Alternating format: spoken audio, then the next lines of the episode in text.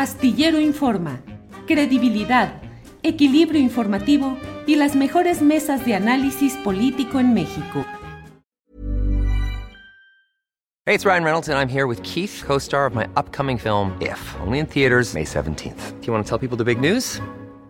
All right, I'll do it. Sign up now and you'll get unlimited for $15 a month in six months of Paramount Plus Essential Plan on us. Mintmobile.com slash switch. Upfront payment of $45 equivalent to $15 per month. Unlimited over 40 gigabytes per month. Face lower speeds. Videos at 480p. Active Mint customers by 531.24 get six months of Paramount Plus Essential Plan. Auto renews after six months. Offer ends May 31st, 2024. Separate Paramount Plus registration required. Terms and conditions apply if rated PG. I'm Sandra, and I'm just the professional your small business was looking for. But you didn't hire me because you didn't use LinkedIn jobs. LinkedIn has professionals you can't find anywhere else, including those who aren't actively looking for a new job but might be open to the perfect role, like me.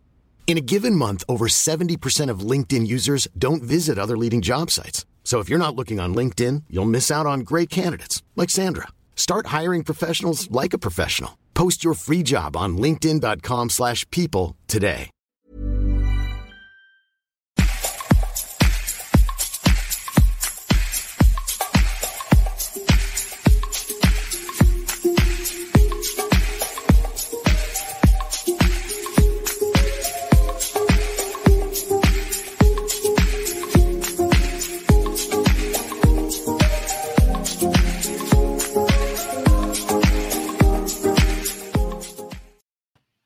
La una de la tarde con un minuto y ya estamos en Astillero Informa. Muchas gracias por acompañarnos en este programa correspondiente al martes 7 de diciembre. Muchas gracias por estar en este programa que tiene información, análisis, debate, mesas de periodismo.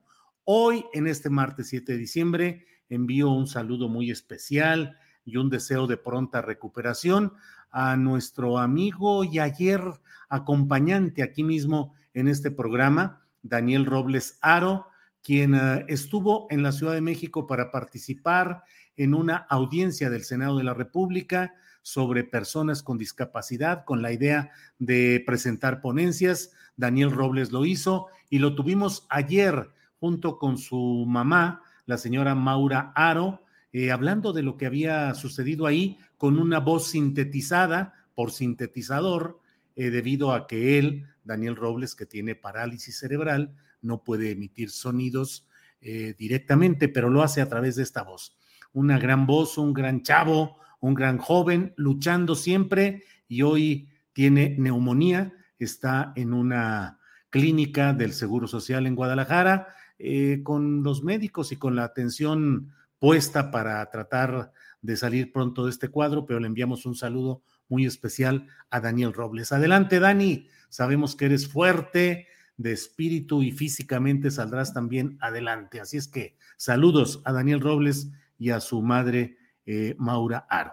Bueno, vamos a iniciar este programa rápidamente con un comentario respecto a algo que está surcando las redes sociales y generando una serie de discusiones de polémica, que es el tema de este cruce informativo eh, hasta ahora no formalmente comprobado, pero sí sostenido en los medios de comunicación, en el Universal y Reforma, que usted sabe que son constante objeto de una crítica del presidente López Obrador en las mañaneras, eh, señalando pues la falta de profesionalismo y veracidad en ese tipo de elaboraciones periodísticas. El hecho concreto es que ha habido una serie de señalamientos publicados tanto en el Universal como en Reforma que señalan eh, pues una especie de guerra de investigaciones ocultas o secretas o, o no informadas oficialmente acerca de movimientos eh, financieros y económicos comerciales por millones de pesos por muchos millones de pesos en el caso de lo que se señala a, señala Alejandro Kersmanero. Y en el caso del exdirector de la Unidad de Inteligencia Financiera, Santiago Nieto Castillo, señalado respecto a adquisiciones de las cuales una, la más cuantiosa, por 24 millones de pesos, ya había sido señalada por el propio Santiago Nieto, que estaba adquiriendo un crédito hipotecario junto con su ahora esposa, la consejera del INE, eh, Carlota Humphrey, eh, para comprar esa propiedad de 24 millones de pesos.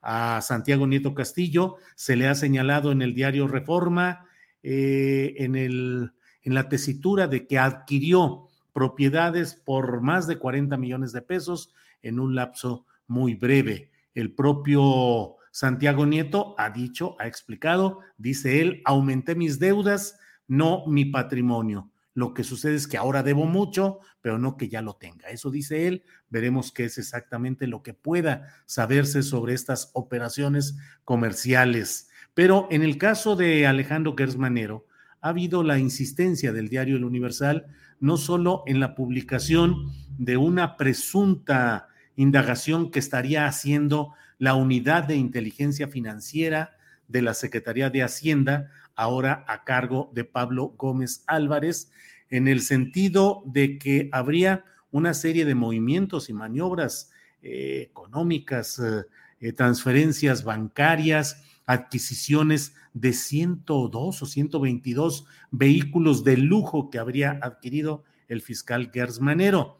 La propia Secretaría de Hacienda salió al paso de estas versiones desde ayer, señalando que no había veracidad en esos señalamientos. Hoy mismo, la propia Secretaría de Hacienda dio a conocer un documento que la mera verdad, eh, pues, um, eh, se lo voy a leer para que usted eh, diga lo que crea sobre esta nota informativa enviada por la Unidad de Inteligencia Financiera de la Secretaría de Hacienda y Crédito Público. Dice, la Unidad de Inteligencia Financiera de Hacienda informa a la opinión pública el contenido de la carta aclaratoria enviada al periódico El Universal, relacionada con la nota Indaga la UIF Operaciones de Inmobiliaria de Gertz, publicada en la portada del día de hoy, 7 de diciembre, que el supuesto informe Participación Corporativa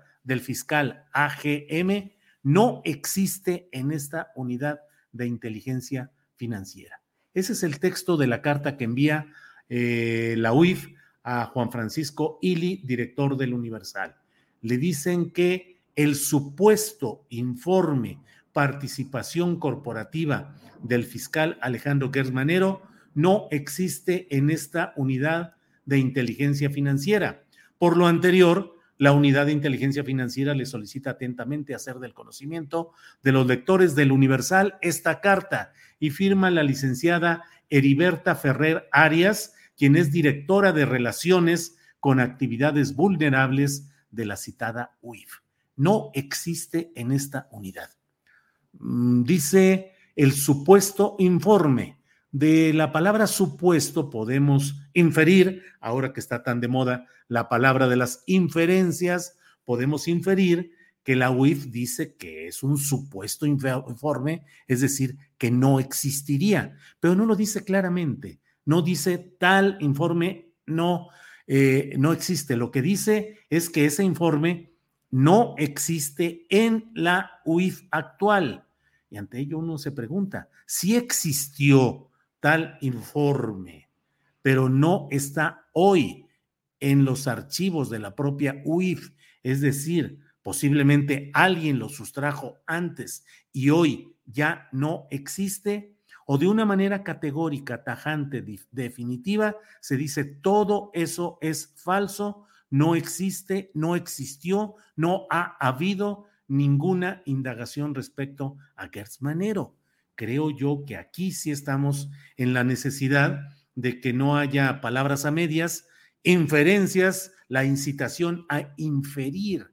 No se trata de inferir, se trata de que nos diga la UIF de manera clara, categórica, indudable, diga, no existió, no existe, no hay ni ha habido ninguna indagatoria respecto a este tema, porque lo que hoy está diciendo es, no existe tal supuesto informe en esta unidad de inteligencia financiera.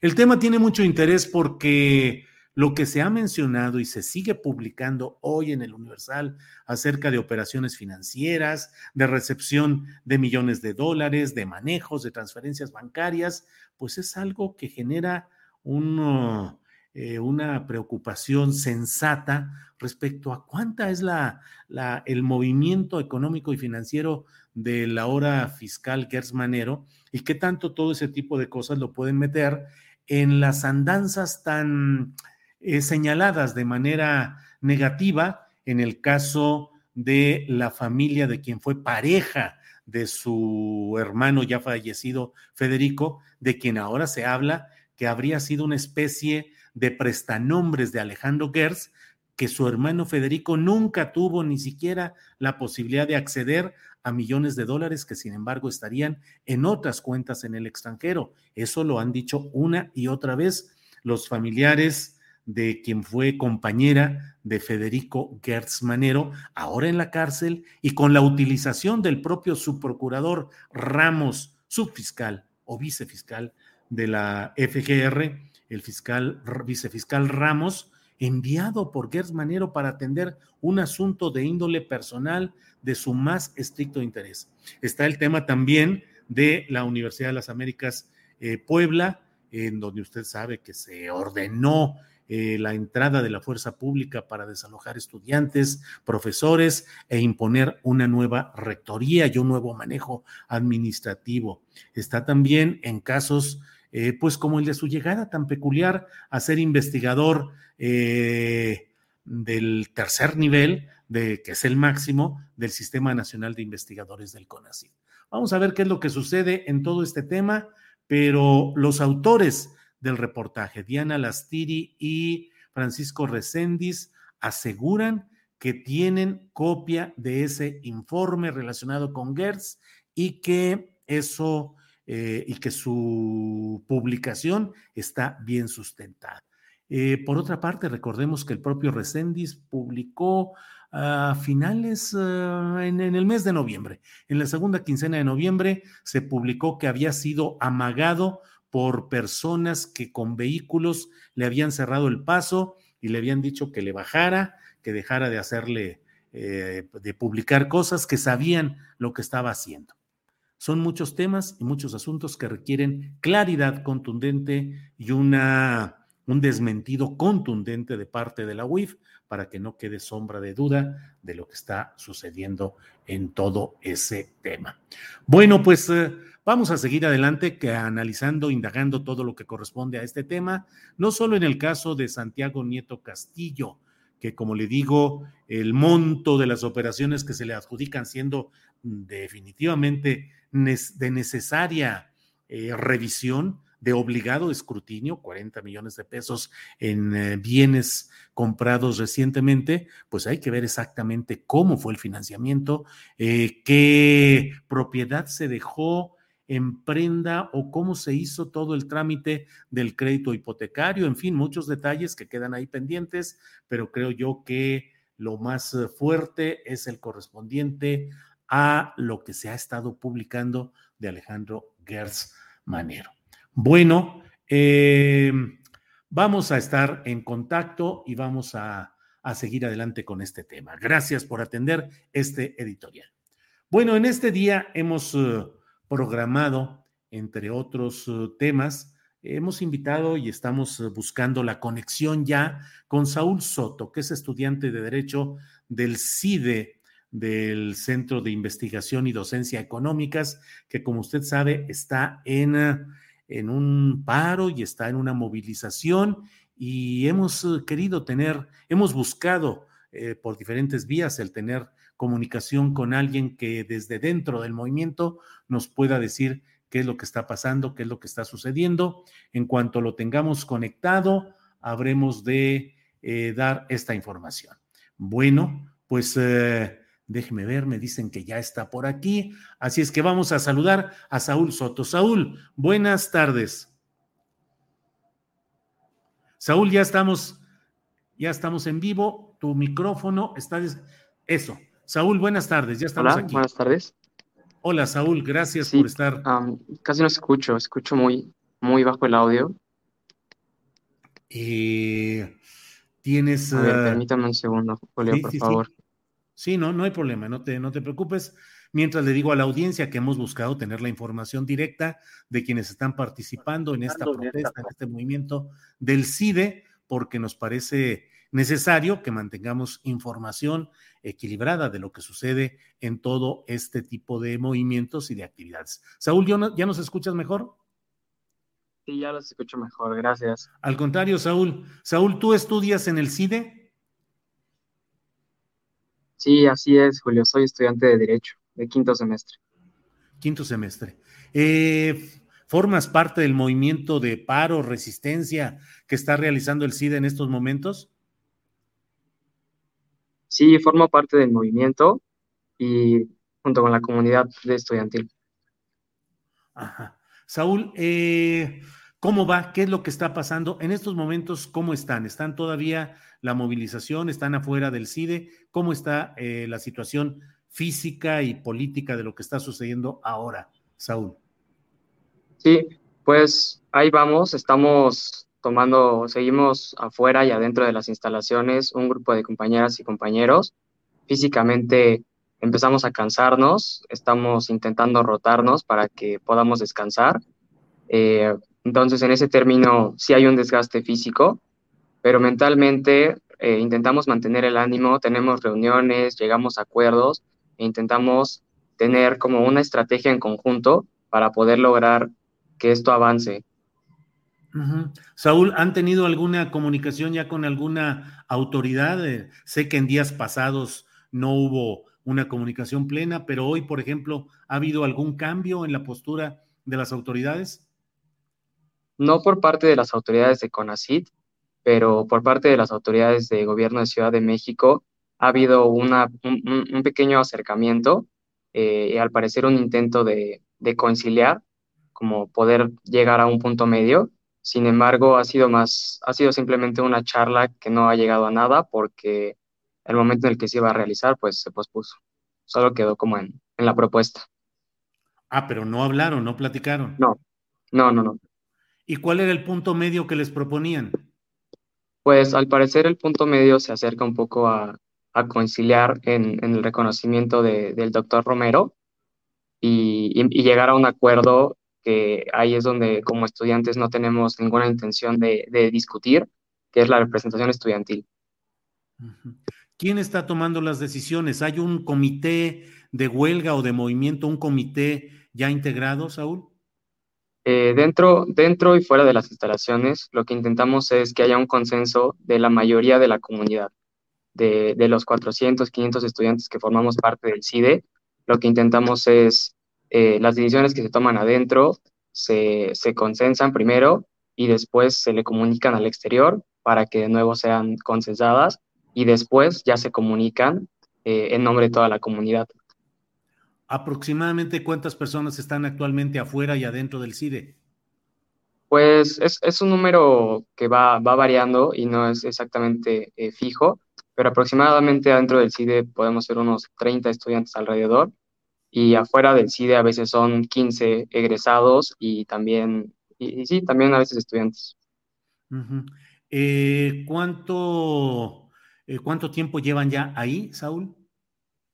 Pues justo vamos, eh, cumplimos una semana ayer, cumplimos una semana y, y, bueno, la intención es estar el menor tiempo posible, pero que se escuchen eh, nuestras demandas, ¿no? Uh -huh. Aunque han sido ya difundidas, pero Saúl, para la audiencia, ¿cuáles son las demandas que ustedes presentan como movimiento? Sí, a ver, aquí hay, hay un punto que dejar claro. Eh, nuestra demanda inicial, que, con la que surgió el movimiento, incluso fue dividida en su momento. Había compañeras y compañeros que iniciaron esto por la destitución del doctor Romero y también había compañeras y compañeros que iniciaron esto en búsqueda de una representación estudiantil eh, en general. Ahora que ha, ido progresando esta semana y, justo junto con el desgaste que esto ha representado, nuestras demandas pues están llegando a un punto de conciliar.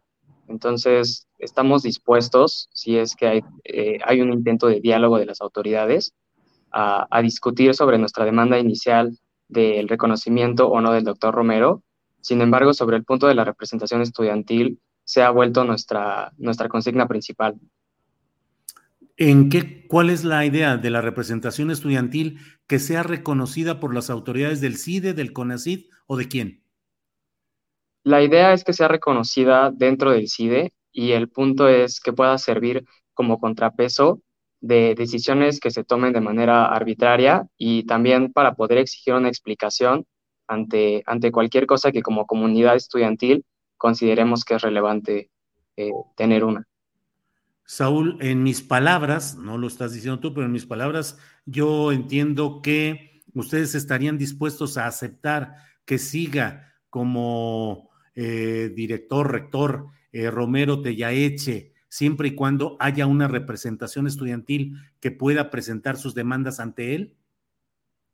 Em, no aún, porque no ha habido un, acercamiento ni siquiera. Entonces, no podemos estar dispuestos a reconocerlo si ni siquiera, se, si ni siquiera como autoridades, ya sea él o autoridades de CONACIT, han tenido un, un intento de escuchar a la comunidad.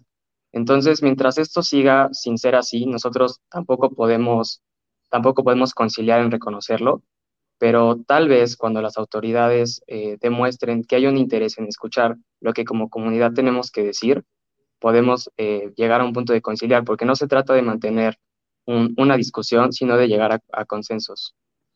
¿Cuántos, me decías que son alrededor de 500 los estudiantes del CIDE? Sí, la comunidad completa estudiantil. Eh, ¿Qué tanto peso en este movimiento tienen los profesores y si acaso estarán de acuerdo con este planteamiento intermedio que pudiera esbozarse? Claro, pues los profesores y los estudiantes formamos parte de la comunidad, pero no, no, no compartimos necesariamente las mismas ideas todo el tiempo. Eh, creemos que era necesario para el movimiento saber qué piensan, pero sí mantener eh, claro que sus peticiones y nuestras peticiones no coinciden en todos los puntos, como, como creo que es sano también eh, no tener las mismas, las mismas exigencias.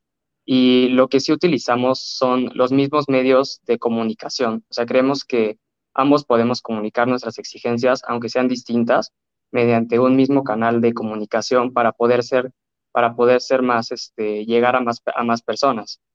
Pero nuestras exigencias sí no son las mismas. Saúl Soto, estudiante de Derecho en el CIDE. Saúl, em, el, todo lo que se ha hecho hasta ahora de este movimiento eh, tiene una objeción central a la figura de Romero Tellaeche como profesor, catedrático o funcionario o por el proceso, por el procedimiento para instalarlo. Creemos que en principio sería, eh, a esta pregunta para responder, sería el procedimiento, pero además de esto es un poco, eh, inicialmente fue por la falta de explicación que había hacia los estudiantes. Creemos que sin importar qué persona sea y de dónde provenga, como estudiantes queremos que nos den explicaciones sobre las decisiones que se toman al interior de nuestra institución porque nos afectan a todos. Entonces, esta es un poco la importancia de tener una representación estudiantil y una asamblea estudiantil que pueda tener estas exigencias, no solamente ahora, sino en cualquier momento posterior del CIDE. Saúl, ha habido señalamientos de que en el CIDE es preponderante el pensamiento conservador o de derecha, que la mayoría de los profesores eh, y también de los alumnos tienen una tendencia ideológica más hacia lo conservador o derechista. Eh, ¿Qué opinas de esa versión que, que se eh, señala continuamente, Saúl? Pues en este caso mi opinión es que en el CIDE hay una pluralidad de estudiantes y también una pluralidad de, de ideas y de conocimientos que se divulgan. Y, e incluso creo que cómo, cómo se relaciona esto con nuestras exigencias es que como estudiantes no estamos discutiendo si es o no algo que se debe de, de modificar dentro del CIDE, tal vez eh, la manera en que educan y los planes de estudio, sino la forma en que lo hacen. O sea, creemos que la forma es importante porque como estudiantes queremos saber y formar parte de estos procesos y, más allá del cambio que se genere, porque aquí en el CIDE, eh, como estudiantes, estamos a favor de, que si las instituciones tienen que cambiar y es un cambio que se, que se está solicitando, se debe hacer, pero sí creemos que hay un, proceso mínimo y, tal vez democrático para los estudiantes para realizarlo. Bien, pues eh, Saúl, algo que quisieras agregar eh, a reserva de ello, yo te doy las gracias por esta oportunidad de poder platicar sobre este tema, pero si deseas agregar algo, con gusto, Saúl. Eh, solamente agregaría que agradecemos el apoyo que hemos recibido de diversas instituciones y universidades y, y apreciamos mucho ese apoyo, tanto adentro como afuera, eso nos da muchos ánimos. Muy bien. Saúl Soto, pues muchas gracias por esta oportunidad. Gracias y buenas tardes. Muchas gracias a ti, Julio. Buenas tardes. Hasta luego. Buenas tardes. Bueno, pues vamos a seguir adelante. Eh, vamos ya, vamos ya enseguida, de volada, vamos ya con nuestro siguiente invitado, que es el doctor John Ackerman, académico, columnista y conductor en el canal 11 y en TV UNAM. John, buenas tardes. Buenas tardes, querido este, Julio. Un enorme gusto saludarte, como siempre. Gracias, John. Eh, John, ¿qué mm, pues está sobre la mesa de discusión todo lo relacionado con lo que ha podido hacer la actual Administración Pública Federal en materia de ciencia, de tecnología y de educación, con algunos, con varios conflictos relacionados con CONACID, con CIDE, con otras instancias. ¿Qué se está haciendo? Sí, mira, o, qué está sucediendo? Eh, sí, pues comentar primero sobre el joven Saúl Solto me pareció muy, muy elocuente, muy claro. Eh, eh, este, la participación de los estudiantes en la vida universitaria, académica, debe ser respetado, por lo que hoy he escuchado de parte del nuevo director Romero este, Teleache y a de Elena Resbulles, que pues, ellos están justamente en esa línea de generar una mayor institucionalidad, una mayor participación, reconocimiento de los derechos de las comunidades universitarias. Eh, este, pues qué bueno, me dio mucho gusto escuchar ahí al joven Saulo Soto en esta pues, actitud muy propositiva a favor de la institución. Sí. Porque Oye, John, a mí me queda la impresión, ¿eh? me queda la impresión, John, de que la solución está muy al alcance de la mano. O sea, no lo dicen, pero esbozan la posibilidad de que pueden reconocer a Romero TYH siempre y cuando se reconozca la representatividad estudiantil. A veces, John, me da la impresión de que los problemas crecen más de lo debido y que en esta área de ciencia, tecnología, educación se dejan crecer las cosas, no se resuelven a tiempo, crecen cuando no debería ser así. John, pues ese es valor de, de, programas como el tuyo, querido Julio, que, que da la voz directamente a los involucrados y no se pierde solamente con el, el ruido mediático y, la disputa, eh, este, que luego tiene otros intereses en otros espacios y que quieren este, aprovechar de cualquier eh, diferencia este, que puede existir para empujar una agenda externa a la agenda científica o en este caso al CIDE. Este, muchos de las figuras más vociferantes eh, en este tema, pues en realidad no conocen los detalles del, conflicto, de lo que está pasando y están aprovechándolo para este, dar otro golpe a Elena Álvarez Bulla, al CONACIT, a la 4T, a López Obrador, por otros intereses que ellos podrían tener. E, este, mira, eh, podemos ver los, los hechos de, frente muy claramente en este tema del CIDI, hablamos también de manera más, amplia, desde luego, eh, pero hubo dos candidatos para dirigir al CIDE. Uno era Romero TLH, otro era este, Vidal Llerenas, una persona que pues, ha estudiado académicamente, te cuento con doctorado, pero que no tiene ninguna carrera académica, es un político, fue diputado federal, fue presidente, alcalde, pues, de la Ciudad de México, Azcapotzalco, tiene una, una carrera eh, estrictamente política, eh, este, que este, los comités de evaluación, la auscultación interna que se hizo hacia la misma comunidad del CIDE, cumpliendo con todos los reglamentos de normatividad y tomando en cuenta ese punto de vista de la comunidad, concluyeron este, estas comisiones de auscultación de manera unánime que pues, el, candidato, como era obvio, cualquiera que podía ver los, los currículums, que tenía la trayectoria académica, la experiencia en gestión universitaria, era precisamente José Antonio Romero Teleache.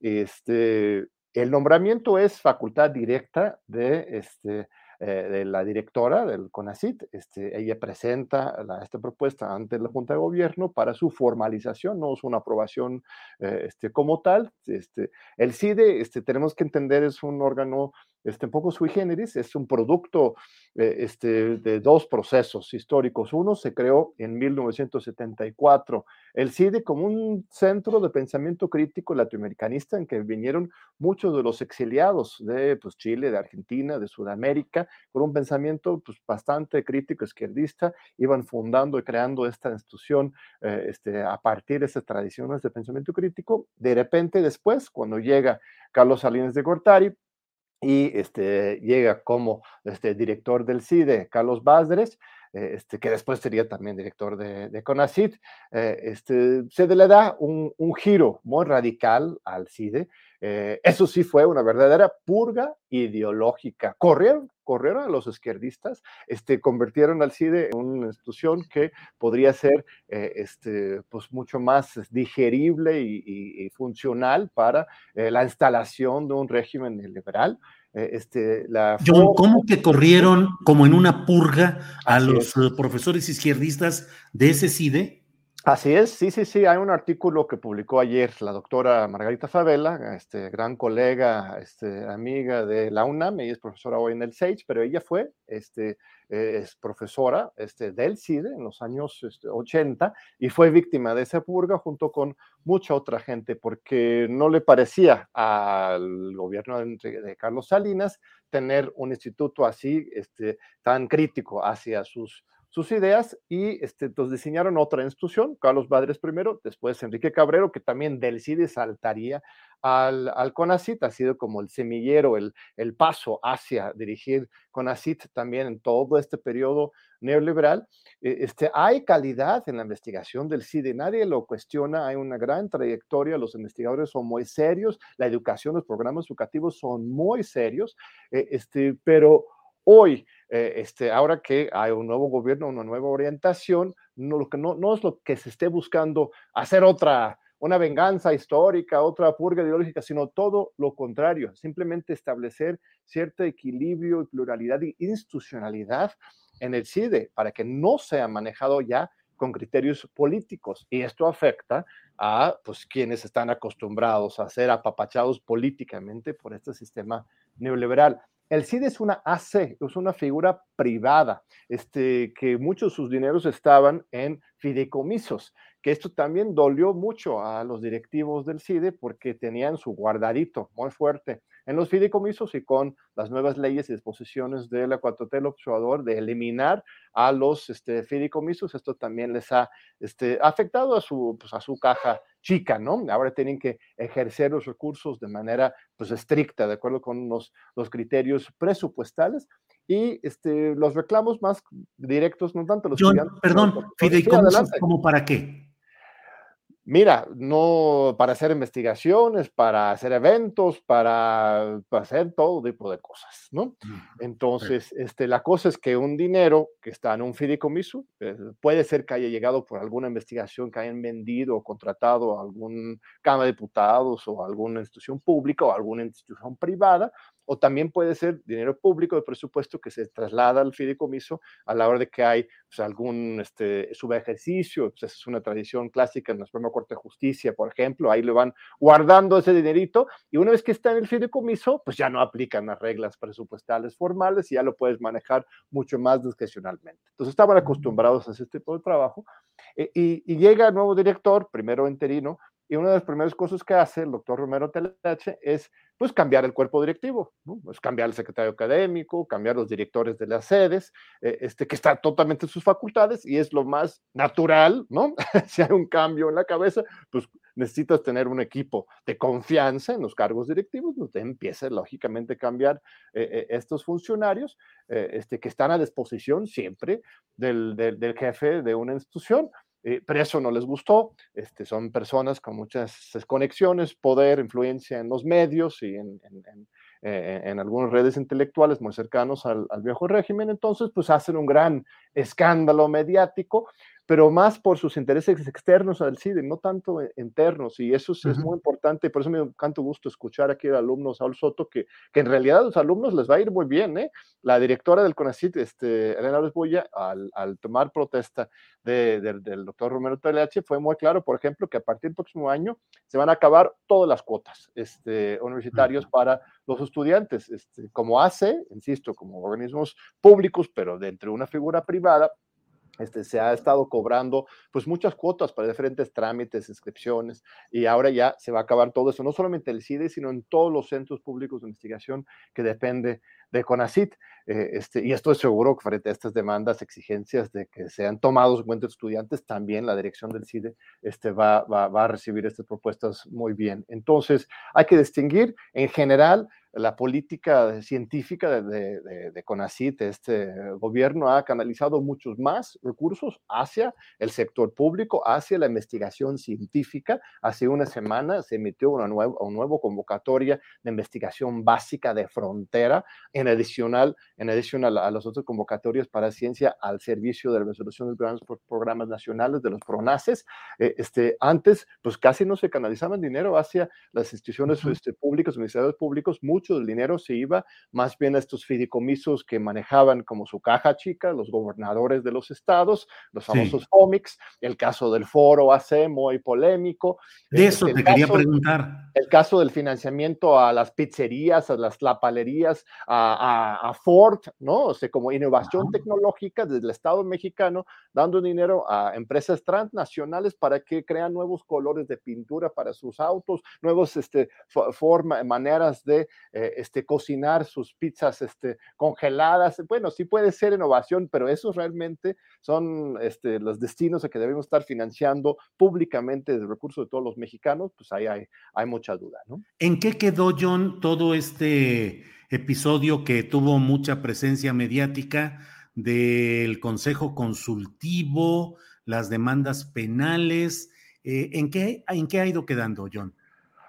Mira, este, la historia es, es, bastante sencilla, ¿no? Lo que ocurrió en un inicio es que al llegar a, a, el nuevo equipo directivo, pues encuentran eh, este, pues una gran cantidad de gastos que no estaban debidamente justificadas de parte del foro, aparte de que el mismo foro se había constituido con una, eh, como una AC, cuando la ley indicaba que este foro, más bien como órgano eh, consultivo del CONACIT, tendría que ser algo interno, o un cuerpo interno que el mismo CONACIT invita a investigadores a, a, emitir opiniones y a organizar este foros y, participar en la gestión del, con asesoría y acompañamiento a la gestión del CONACIT, eh, este, no un órgano externo, una AC ese sector privado.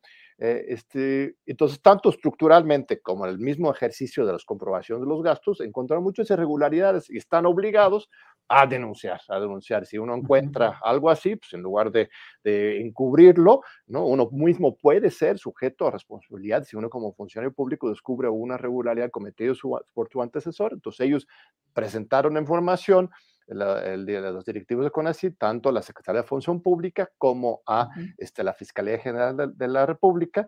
La Función Pública pues, emitió algunas sanciones sobre este tema y ahora está en manos de la Fiscalía General, en que ellos en su propio ejercicio de autonomía. Recordemos que la Fiscalía es un órgano autónomo del Estado que tiene sus cosas buenas y también problemáticas. Ellos, eh, al estudiar el expediente, encontraron que esto podría ser considerado desde su punto de vista un asunto de este crimen organizado. En un inicio presentaron eh, este, los casos, los cuales han sido este, pues rechazados en primera instancia por algún juez y el mismo fiscal ha dicho que va a llevarlo a un proceso de reconsideración. Está en su, su derecho, no sé si lo haya hecho todavía, no sé en qué nivel está ese juicio, por lo que he visto ya esté como que más tranquilo el asunto. Quiero pensar que, que, que, ya no estén eh, este, tan agresivamente siguiendo este camino penal y que no solamente era penal, sino de crimen organizado, que es este el nivel más alto, ¿no? De la acusación penal. Entonces, eh, este, yo espero que este, se arreglen sus términos y que también se, se, se limpie, pues yo creo que sí es, es, muy importante eh, la rendición de cuentas sobre los gastos académicos. El hecho de que seamos académicos, científicos, este, no nos hace impunes de la misma fiscalización y auditoría este, de cualquier otro servidor público, cualquiera que esté manejando recursos públicos. Sí. John, en la parte final de esta entrevista, que mucho te agradezco, te quiero preguntar qué pasa con las universidades públicas, particularmente con la Universidad de Guadalajara, y en concreto también te pregunto qué sucede con la UNAM. Lo mismo que se pide para otras universidades públicas, transparencia, mayor participación política, eliminación de mafias que controlan esas universidades públicas, ¿aplica también para la UNAM? Este, bueno, sobre Guadalajara es un caso muy interesante, el, conflicto entre, entre la UDG y el gobernador, ¿no? que antes caminaban tan, tan cercanamente. Eh, este, veremos cómo se resuelva al final ese, ese conflicto. Hay, eh, hay muchas denuncias también de un manejo discrecional de recursos, de privatización incluso de, de algunas partes de, de, la universidad. Yo creo que eso se tiene que resolver desde su autonomía y este, así como estamos viendo aquí en el CIDE, con la participación activa de este, la comunidad universitaria y dando un lugar prominente, por supuesto, a los estudiantes. En la UNAM, pues también hay este, pues, muchos pendientes, muchos pendientes para este, construir una comunidad más participativa, más activa.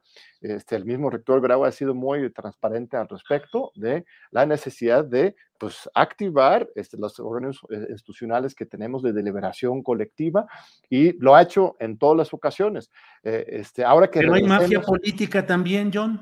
Mira, lo que tenemos es este, pues cierta este, continuidad, ¿verdad? Con respecto a los perfiles de los rectores. Ahí tenemos, eh, cuando termina el rector Graue, este, vamos a haber cumplido con 24 años con rectores este, que provienen de la Facultad de Medicina, eh, este, que han hecho eh, pues, en algunos casos buenas y otros este, no tan buenos este, trabajos. Yo creo que desde luego en 2023 este, tendría que haber, que es cuando habrá otro este, relevo en la rectoría, ahora ya no podrá reelegirse rector Graue, este, tendría que llegar a un, un rector o una rectora de otra disciplina. Eso ya es algo muy claro y en ese proceso este, habría que apostarle a que este, haya una verdadera participación de la comunidad en general.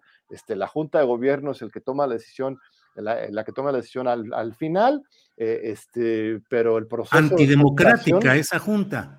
Pues sí, pues por definición, por definición es un, grupo este, este, nombrado pues por el mismo Consejo Universitario, entonces hay un proceso democrático en camino ahí, pero en realidad sí es un, un pequeño grupo que toma una decisión eh, este, este, general, pero lo que habría que eh, hacer es que este proceso sea realmente un proceso participativo, de debate público, eh, este, de frente a la comunidad. Hace unos cuatro años, pero más, hace siete años, en, la elección de Graue, este, se hizo este, historia en este sentido. nunca antes los candidatos a, a rectoría, por ejemplo, eh, este, comparecían a las facultades, ¿no? Dialogaban con las comunidades, presentaban sus, sus este, programas de trabajo, era mucho más opaco. Entonces, yo creo que ah, poquito a poquito, pero vamos avanzando en el 23. Por supuesto que esto tendría que ser algo en que participe la comunidad en general, en deliberar, en debatir y evaluar cuáles son los mejores perfiles para, para dirigir la universidad en el futuro. John, dices que en el 23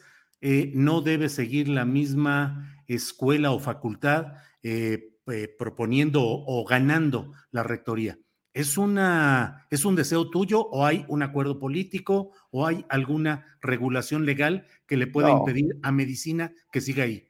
No, no hay ninguna regulación, no hay ninguna regulación. Obviamente pues, se podría continuar, pero, pero sí, cualquier institución eh, este, le favorece ¿no? este, cierta cierta flexibilidad y alternancia y, en ese sentido. Entonces, este, pues bueno, podría ser otra vez un, un médico, este, por supuesto que sí, pero eh, creo que hay, hay un consenso en general que sí haya que, pues un poco más de, pluralidad en ese, en ese sentido. Pero ¿qué ha cambiado, John, en la UNAM como para que la próxima elección sea diferente a la de los años anteriores en que la Junta de Gobierno termina decidiendo? ¿Qué cambio ha habido? Mira, yo creo que ha habido muchos cambios en el país que tienen un impacto muy directo en, en la UNAM. Eh, este, antes este, hubo una intervención directa de este Poder Ejecutivo en el nombramiento, en influencia de los rectores. Una cosa que se logró justamente con la elección de, Enrique Graue era este, mantener la independencia y la autonomía de la UNAM, porque Enrique Peña Nieto tenía un candidato muy claro, que era Sergio Alcocer, su subsecretario de, Energía, que había sido subsecretario de América del Norte con Felipe Calderón, que después se fue a trabajar en parte del Consejo de Administración de Iberdrola, estas cosas. Entonces, justamente por la participación de la universidad se logró este, defender la autonomía de la UNAM. Yo creo que en esta ocasión este, va a ser pues mucho más libre, mucho más democrático, porque no va a haber por la primera vez en pues, muy largo tiempo de la UNAM la mano del Ejecutivo metida en intentando este, decidir quién va a ser rector. Va a ser ¿No hay candidato de López Obrador para la rectoría de la UNAM? Yo creo que no, yo creo que no. Yo, yo, yo, este, tengo para mí que no hay, no ha habido ninguna intervención de parte de la, de la 4T en el gobierno dentro de la UNAM en términos de designación de una u otra autoridad o, movilizando a los estudiantes. Antes había porros incluso que venían del gobierno federal o local. Este Obrador es muy respetuoso de la autonomía de la universidad y esta elección 2023 va a reflejar eso, ¿no? Un momento de, de libertad, de participación eh, y, este, y creo que eso va a ser un gran momento para la universidad. John, tú que conoces esos temas, ¿crees que sea momento para que haya una mujer en la rectoría y que una candidata puede ser Irma Heréndira Sandoval? Ah, bueno, no, bueno, eso, eso ya, ya, eh, este, estás este, hablando de, de, cosas muy cercanas al corazón de, de, mi esposa, yo la amo mucho, eh, este, no he escuchado que ella eh, este, esté, esté lanzándose ni pretendiendo ser rectora de ninguna manera, este, ella está muy contenta ahorita de, regreso en la UNAM dirige el Laboratorio de Combate a la Corrupción de, del Instituto de Investigación Social, retomando su carrera académica. Eh, este, creo que lo vamos a ver, este, muchos, mucha productividad académica en esa. No la he visto ningún deseo ni interés en buscar ese cargo y además estamos muy adelantados de los tiempos, que Julio, en esto no son, son momentos para hablar de, de, perfiles. Yo creo que el rector Grau está este, todavía consolidando su, su legado, ¿no? Ha hecho un gran trabajo equilibrando las diferentes fuerzas políticas en la UNAM. Un reto muy importante va a ser el retorno a las aulas, ¿no? Ya hay acuerdos muy claros de los consejos, este, cuerpos colegiados y el consejo universitario de este, avanzar ya a partir del próximo semestre con las, las clases presenciales. Eh, este, entonces va a ser una gran oportunidad, un gran momento para que los estudiantes, los profesores, las autoridades, todos eh, este, volvemos a encontrarnos en los espacios este, comunes, los auditorios, las aulas de clase, eh, este, para eh, este, retomar eh, este rumbo presencial y tan humana este, que, es, que es lo que caracteriza a, la UNAM de servicio al interés público, de servicio a, este, al resolver, ayudar a resolver los grandes programas, problemas nacionales este, que nos enfrentan hoy en México.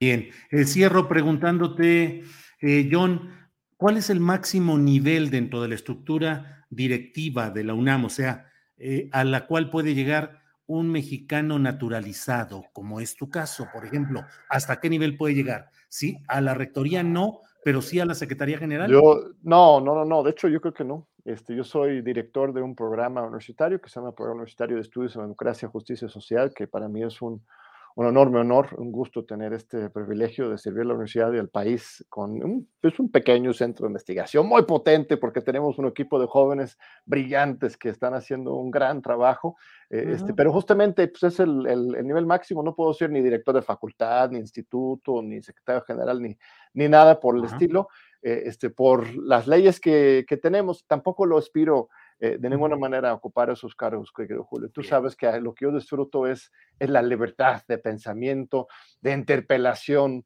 este, de hacer mi parte para que avance la transformación y que cada día este país sea un, espacio más, más justo y democrático.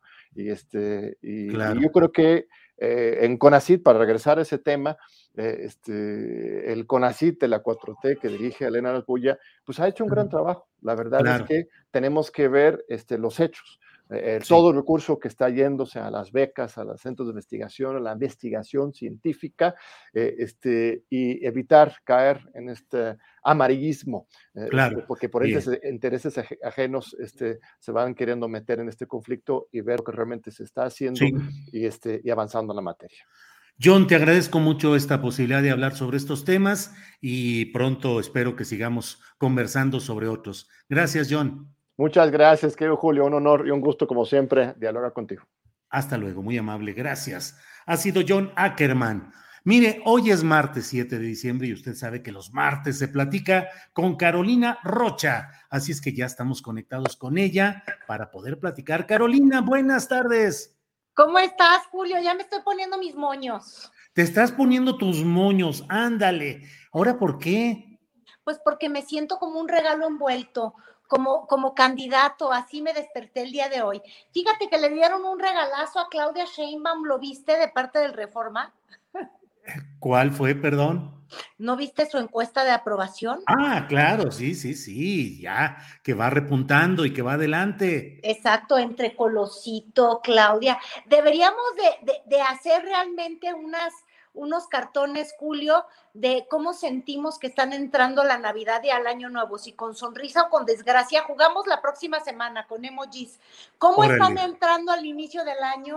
Este, Monreal, ¿qué le pones, así o así? No, pues así, pues es que él está permanentemente así. A ver, doña Claudia.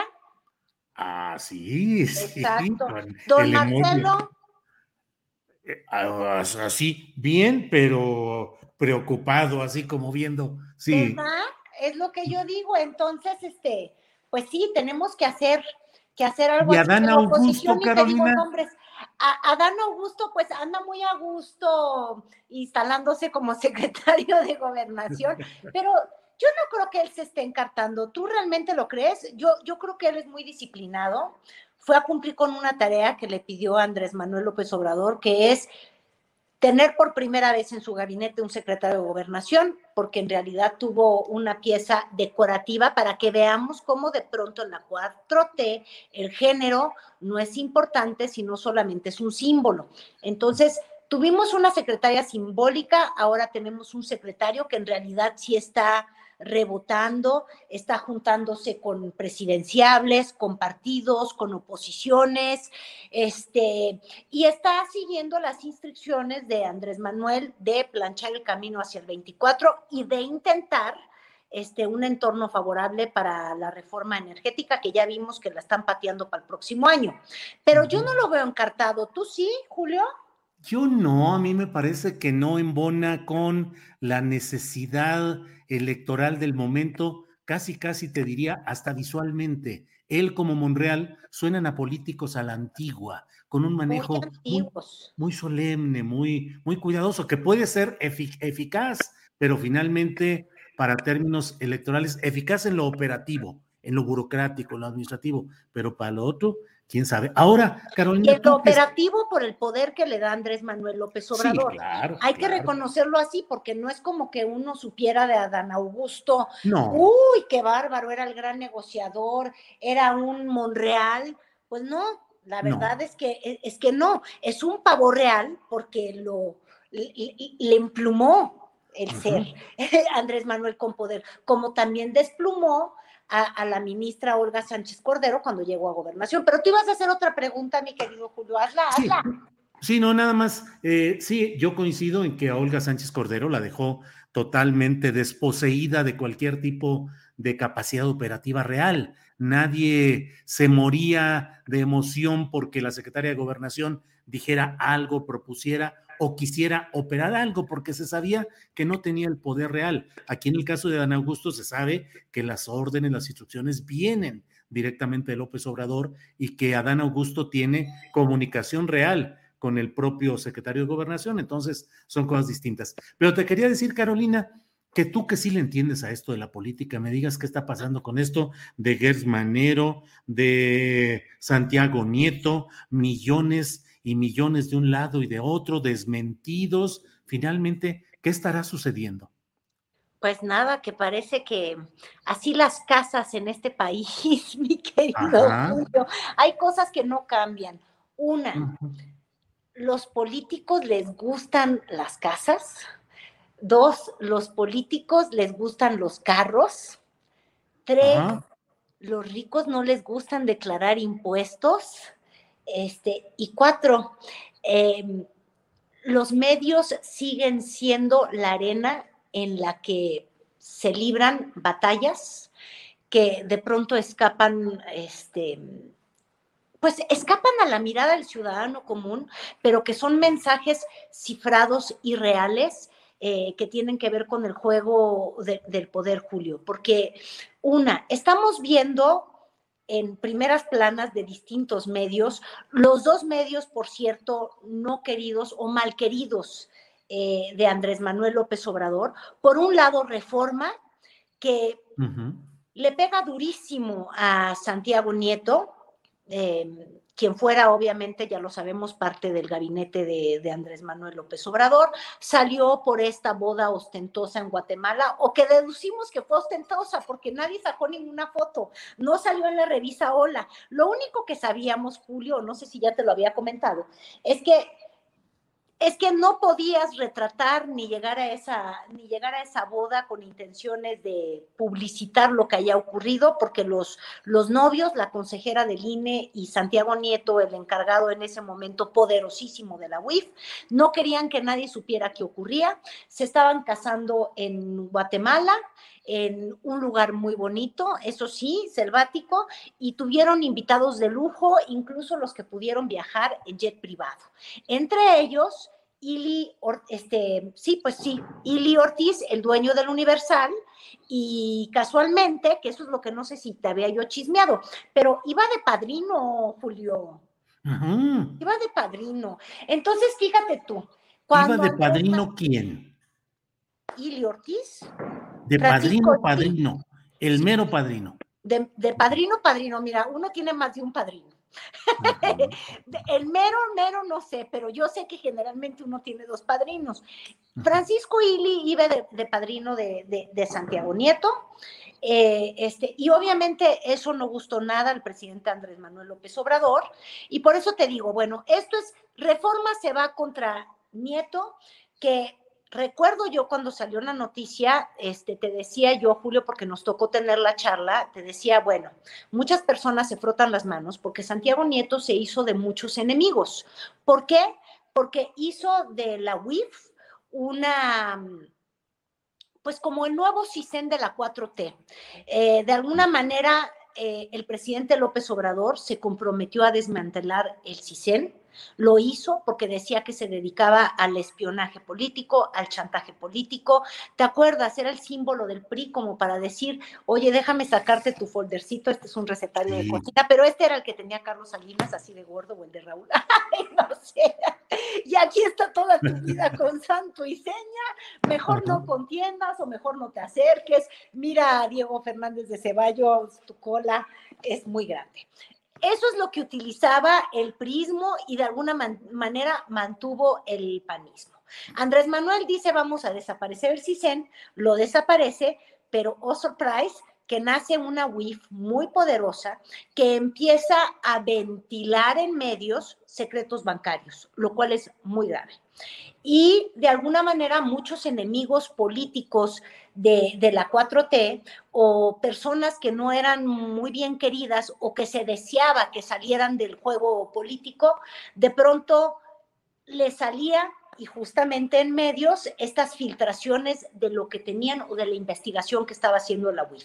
Eh, te doy casos muy, muy sencillos. El gobernador actual de Tamaulipas, este bueno, yo creo que hasta incluso eh, se persiguió al ministro Medina Mora, ¿verdad?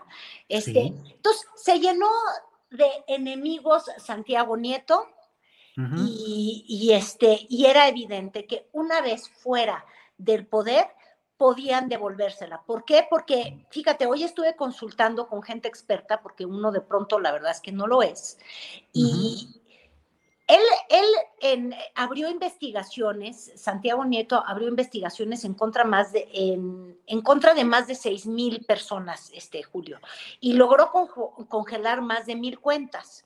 Y fíjate que la ley, como está el día de hoy, establece que solamente se pueden congelar cuentas cuando un país extranjero, este, con los que México tiene tratado internacional, lo solicita.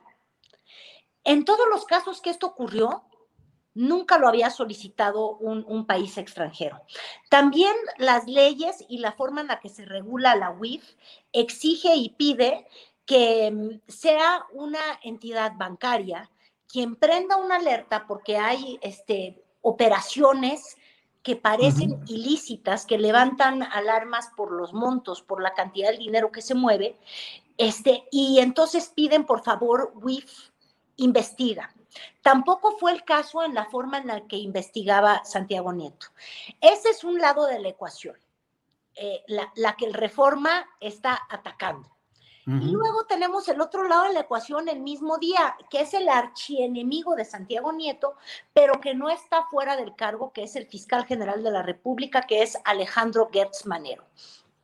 Y entonces ahí el Universal, que fíjate que fue la víctima segunda de, de cuando se da a conocer este, este vuelo. Fue el Reforma quien dio a conocer este, este vuelo, ¿verdad, este, Julio? ¿Te acuerdas de la boda De, Santiago Nieto o fueron las redes sociales? Fíjate eh, que a ella no sé, pero, pero, pero el hecho de que sea el Universal quien se va contra el fiscal, que es el archienemigo de Santiago Nieto, y Santiago Nieto siendo la víctima de este asunto de la boda de Guatemala y perdiendo el cargo, por su amistad con, con, el dueño del Universal, pues ya entendimos de alguna manera cómo están colocados los dos bandos. Por eso te digo que los pobres mexicanos estamos en medio de unos mensajes, este, pues que se están distribuyendo grupos reales de poder. Habrá quien diga que, que eso que llegó al Universal y que tiene mm, el recuento de movimientos financieros, compras de autos, según están argumentando en, el diario El Universal, este, que, que, movió Alejandro Gertz Manero o en cuentas de su hermano que, ya está fallecido. Este, dicen quienes saben más que yo o quienes especulan que quizás esto responde a una enemistad muy fuerte con con Julio Scherer. Veto a saber. Veto a saber, porque también a Julio Scherer le andaban echando el ojo, Julio, porque como también sabemos, pero todo es rumorología, a veces es el problema de cuando las cosas se ventilan de pronto en los medios, de pronto a través de filtraciones, con rumores sembrados, este, pues no, no, sembrados, con rumores que personas que tienen acceso al poder comparten con personas de los medios, este, y lo que te das cuenta es que hay una guerra intestina eh, en, la que como última parada está el 2024, con grupos de poder muy identificables, este, algunos que han tenido severas pérdidas, como por ejemplo cuando hablo de Julio Scherer, pues bueno, fíjate, el que ya no está en, la presidencia y, y, en el oído del presidente, pues quién es Julio Scherer, ¿verdad? Como tampoco ya está este, Santiago Nieto, que quien hubiera sido yo creo que más cercano a, Marcelo Ebrard. Em, el asunto es que ahí se está ventilando la guerra intestina del poder y la tristeza es darnos cuenta las realidades que te decía yo entre risa y risa este, al principio de, de la charla, Julio, que al parecer porque hasta ahorita todos son rumores, porque finalmente la WIF que ahora, este, te iba a decir gobierna, ¿verdad? bueno, que ahora encabeza, quién sabe si gobierna sobre ella, ¿ves? Porque estas filtraciones, ahí están, a menos que se fuera con su maletita llena de investigaciones el propio Santiago Nieto, ¿verdad? Pero bueno, este, Pablo Gómez dice que de esas investigaciones no tiene nada porque eso es lo único oficial que conocemos, que también yo creo que nos deja a todos con los ojos, pues como platos, como diría la expresión. Pero bueno, puros rumores, y los rumores son de lo que siempre le ha afectado a la política nacional, por lo cual uno piensa que las cosas no han cambiado demasiado. Una, pues que la gente que tiene mucho dinero, y ahí obviamente estaría yo hablando del fiscal general de la República, Alejandro Gertz, que viene de una familia, este, pues que por años, eh, alemana de hecho, ¿no? Este, que por años ha, tenido dinero, pues lo que veríamos es que, no, que buscan estos mecanismos de paraísos fiscales y que no les gusta pagar impuestos, este, que son mecanismos que muchos no vemos con buenos ojos, pero que son legales y les permiten hacer estas ingenierías y habrá que ver cuáles son las explicaciones de ese lado. Y la otra gran realidad es que en la política, hasta quienes acusaron hasta el, hasta el cansancio a los priistas y a los panistas de querer convertirse en millonarios con casas, departamentos y propiedades, pues de alguna manera también les da la locura por las compras hipotecarias. Julio. De todo hay, de todo hay en la viña del Señor. Carolina, gracias por esta oportunidad de platicar contigo en este martes. Espero que nos veamos el próximo martes, porque en esos días se habla con Carolina Rocha. Por esta ocasión, muchas gracias y vamos a ver si tenemos esos emojis o alguna cosa para hacer una especie de futurómetro. Gracias, Un futurómetro, Julio. Ya sé que yo no te puedo entrevistar y que ya se me fue el tiempo, pero nada más, por favor, tú dime.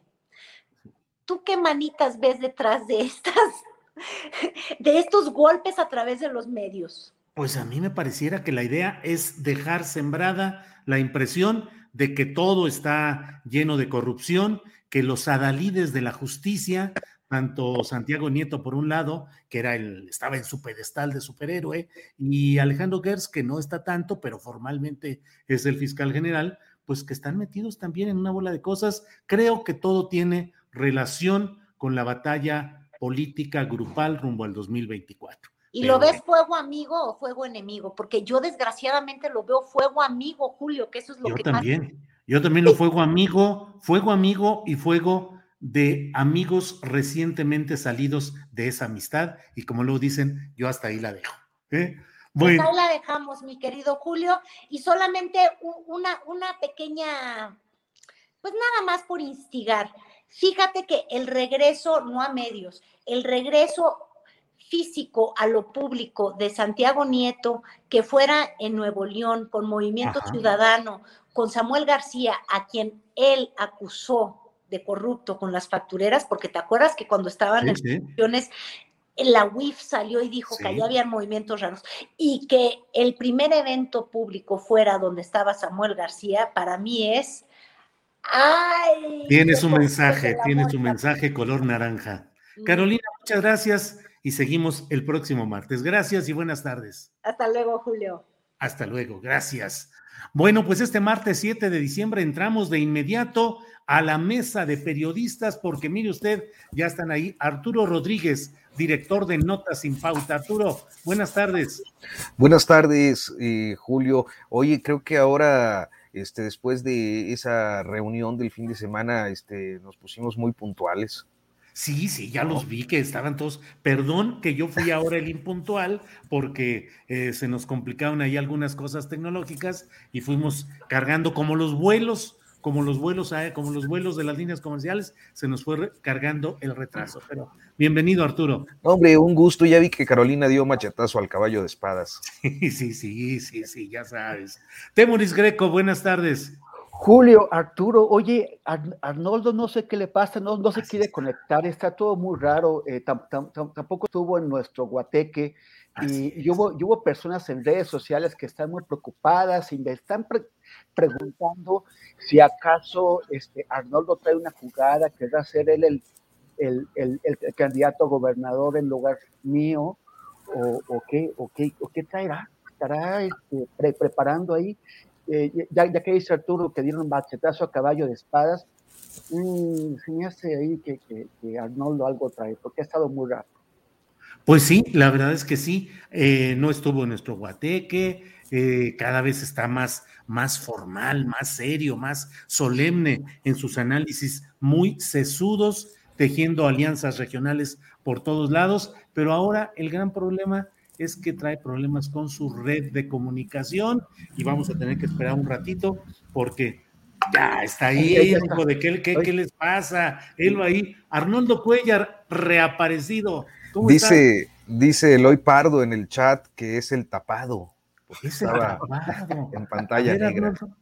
defiéndete porque. Buenas pues, tardes a todos. Y, y lamenté muchísimo no poder acompañarlos en, en, la, en, el Guateque, pero ya nos veremos en próximos. ¿eh? Oye, pero no traes ningunos planes raros ahí, ¿verdad? No quieres. Eh... O sea, yo te digo, tú yo todo fórmula. Te, te doy, todo, todo doy. por encima de la mesa. Yo, como yo como Monreal prefiero no llegar que llegar mal o que me chiflen o algo así. Pues sí, nomás que Monreal finalmente siempre llega negociando o perdiendo en apariencia lo grandote, pero siempre va quedando ahí. Ya ves, estuvo a punto de quedar fuera con Claudia Sheinbaum en 2018 y negoció ser coordinador de los senadores. Ahora está peleando por la presidencia y dicen que no le haría el feo a ser jefe de gobierno de la Ciudad de México. pues de todo hay. Bueno, vamos a aprovechar pues que tenemos a Arnoldo con nosotros para preguntarle qué opina sobre este tema de que se ha ejecutado, ya se ha cumplido una orden de aprehensión contra Javier Duarte de Ochoa por el delito de desaparición forzada. Hasta ahora, eh, Javier Duarte de Ochoa había estado procesado solamente por otros dos delitos, el de asociación delictuosa y lo que llamamos lavado de dinero, de tal manera que con una buena conducta que él dice que está sosteniendo, en poco tiempo podría ya haber salido de la cárcel. Ahora con este nuevo delito y esta nueva orden de aprehensión, parece que se frena todo ello. Y Arnoldo, lo que te pregunto es, ¿qué sucede en nuestro México donde personajes como Javier Duarte de Ochoa, acusados de múltiples delitos gravísimos, terminan siendo procesados solo por cosas chiquitas y con la ventana de la posibilidad de salir de la cárcel en poco tiempo, ventana que hoy está siendo cerrada por esto que decimos, pero finalmente los políticos parece que hagan lo que hagan, siempre encuentran una puerta de salida. Arnoldo, ¿qué opinas? Bueno, Julio, mira, esto viene como muy bien con lo que pasó hace un rato, que, la organización Impunidad Cero presentó su informe de evaluación de fiscalías del país. Ahí a las 11 de la mañana estuve siguiendo la transmisión. La impunidad es la regla del país, no es la excepción, es la norma. O sea, la, la, posibilidad de esclarecer un delito en México está por debajo del 3% y de, que, y de que pague cárcel un responsable en general de cualquier delito. El homicidio, por supuesto, es altísima la impunidad. Y los políticos se benefician de esto. Además, bueno, pues tienen mucho mejores posibilidades de hacerlo. Conocí a un abogado el otro día en Guanajuato que decía, yo, yo les pido a los políticos que, que si roban, dejen siempre un guardadito para pagar al abogado, porque, porque los podemos sacar, es, es muy viable.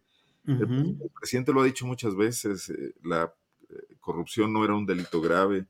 Muchas de estas situaciones de las que estaba acusado Duarte E, e, era lo que le iban a permitir dejar la cárcel si seguía el proceso como iba. Ready to pop the question? The jewelers at BlueNile.com have got sparkle down to a science with beautiful lab-grown diamonds worthy of your most brilliant moments. Their lab-grown diamonds are independently graded and guaranteed identical to natural diamonds, and they're ready to ship to your door. Go to Bluenile.com and use promo code LISTEN to get $50 off your purchase of $500 or more. That's code LISTEN at Bluenile.com for $50 off. Bluenile.com code LISTEN. I'm Sandra, and I'm just the professional your small business was looking for. But you didn't hire me because you didn't use LinkedIn jobs. LinkedIn has professionals you can't find anywhere else, including those who aren't actively looking for a new job but might be open to the perfect role, like me. In a given month, over 70% of LinkedIn users don't visit other leading job sites. So if you're not looking on LinkedIn, you'll miss out on great candidates like Sandra. Start hiring professionals like a professional. Post your free job on linkedin.com/people today.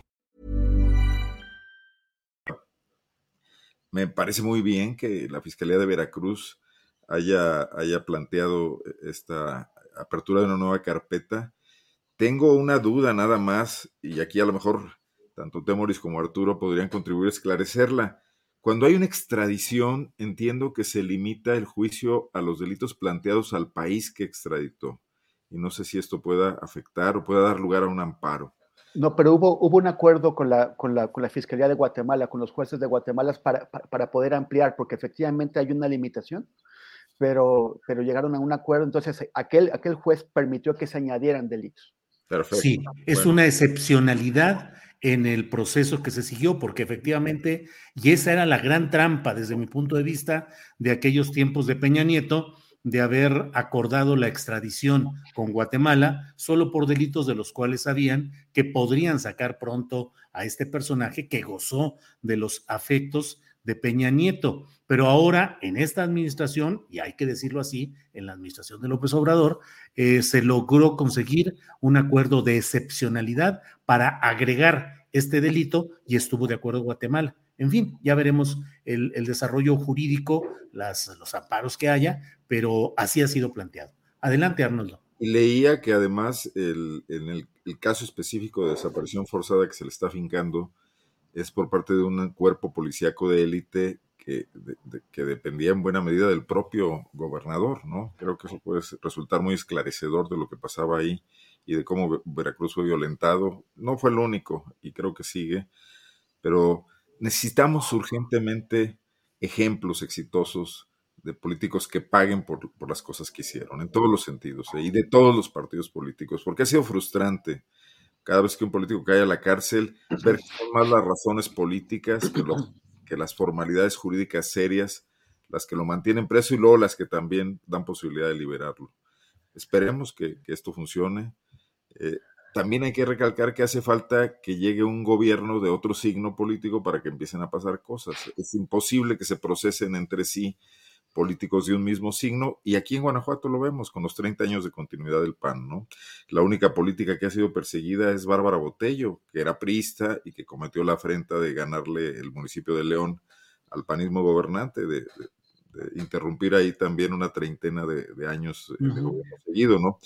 Eh, seguramente Bárbara Botello incurrió en los delitos de que los que la están acusando, pero ha habido otros mucho más graves de políticos panistas que ni por asomo han visto esa, esa, esa persecución, ¿no? Claro. Gracias, Arnoldo. Eh, Temoris Greco, ¿qué opinas de todo este tema? Javier Duarte de Ochoa, procesado por delitos no menores, pero por delitos que no parecieran lo suficientes en comparación con todo lo que hizo Temoris Greco en Veracruz. Digo, lo que hizo. ya a meter al bote a ti también. Sí, sí, es cierto, pero no fue en Veracruz, o sea, no, lo hice en Veracruz. en otro lado. Temoris, ¿qué opinas de todo esto de Javier Duarte de Ochoa? Nada, es que iba, iba, iba a comentar que, que, nuestro querido Arnoldo no, no, solamente guanajuatizó, sino que hasta leonizó el, el, el tema, pero, pero no, no, lo digo porque como no sé qué jugadas maquiavélicas está planeando, este, pues mejor este, y, y, pues hay que, quedar bien ego para, para que nuestra candidatura... No habla, no habla de lo que sabe. llegue a buen puerto. Eh, a mí me parece que, o sea, es, es muy fuerte lo de Duarte, ¿no? O sea, sí, efectivamente, está, está, lo están eh, acusando de cosas menores, qué bueno que le añadieron este caso. Este cuerpo policíaco que menciona eh, Arnoldo es el, de, el que formó Arturo Bermúdez, que era el secretario de Seguridad Pública durante esos seis años. Eh, seis años de terror. Si ya los anteriores, o sea, el del sexenio anterior, el de, el de Fidel Herrera, este señor eh, eh, muy presunto, o sea, muy, muy posiblemente vinculado a los Zetas, que, que, además fue nombrado por Peña Nieto cónsul en Barcelona, eh, que, que, justamente en un periodo de expansión de las actividades de los, de, los Zetas, que podría haberlo colocado pues en esa ruta del Mediterráneo, donde, donde, está, donde hay una conexión con la, con la mafia italiana, pues aquí, aquí tenemos que lo, que lo acusan por cosas menores. Arturo Bermúdez tenía, por cierto, eh, es el dueño de eh, varias agencias de eh, seguridad privada que actúan en Ciudad de México. Y, y, esto tendría conexión con otro grave delito, muy probablemente conectado a, Bermúdez y a, Javier Duarte, por el cual no se le está imputando, que es la, matanza de la, de la en donde Nadia Vera, Rubén Espinosa y tres mujeres más eh, fueron eh, masacrados en la calle de Luz, de, Luz Aviñón 1909, eh, a unas cuadras de aquí, de, de, donde estoy. Y, y, ese es un delito que, por cierto, este, la, la, la, Fiscalía General de Justicia de la, de la Ciudad de México se niega a reabrir. La anterior, lo que era la, la, Procuraduría, lo cerró en falso. Lo cerró con tres personas detenidas, que no queda muy claro si, realmente tuvieron que ver o no, pero sí eh, negándose a, a, seguir líneas de, de, investigación que, que, conocen hacia otros lados y, y, de, hecho eh, negándoles a las familias el saber los, los motivos. Eh, a las familias les dijeron que una, una vez eh, con, con, los detenidos ahí, no hacía falta saber por qué habían matado a esas cinco personas, ni, ni siquiera algo más importante todavía, que es quién dio la orden, quién es el autor o los autores intelectuales. en, a mediados del próximo año, yo creo, va, va, vamos a ver la salida de un documental eh, muy, muy interesante, y me han estado comentando sobre él, de Alberto Arnaut, que es el, el, el, el autor de esto, el, director de este otro documental sobre el, cuando el ejército asesinó a dos chicos, a dos estudiantes. Armados hasta los dientes o algo así, ¿no? Hasta, hasta, hasta los, dientes, se llama, hasta los dientes se llama. Ajá. Uh -huh. Y, eh, y me, me, dicen que viene súper interesante, muy bien estructurado, con, con, muy buena producción, este nuevo, nuevo documental que, en el que vamos a, a, a examinar a fondo eh, con expertos qué es lo que pudo haber pasado en, ese departamento de la, de, de y cómo finalmente las tareas de investigación lo que conducen es no a investigar, sino a mantener los casos en la impunidad.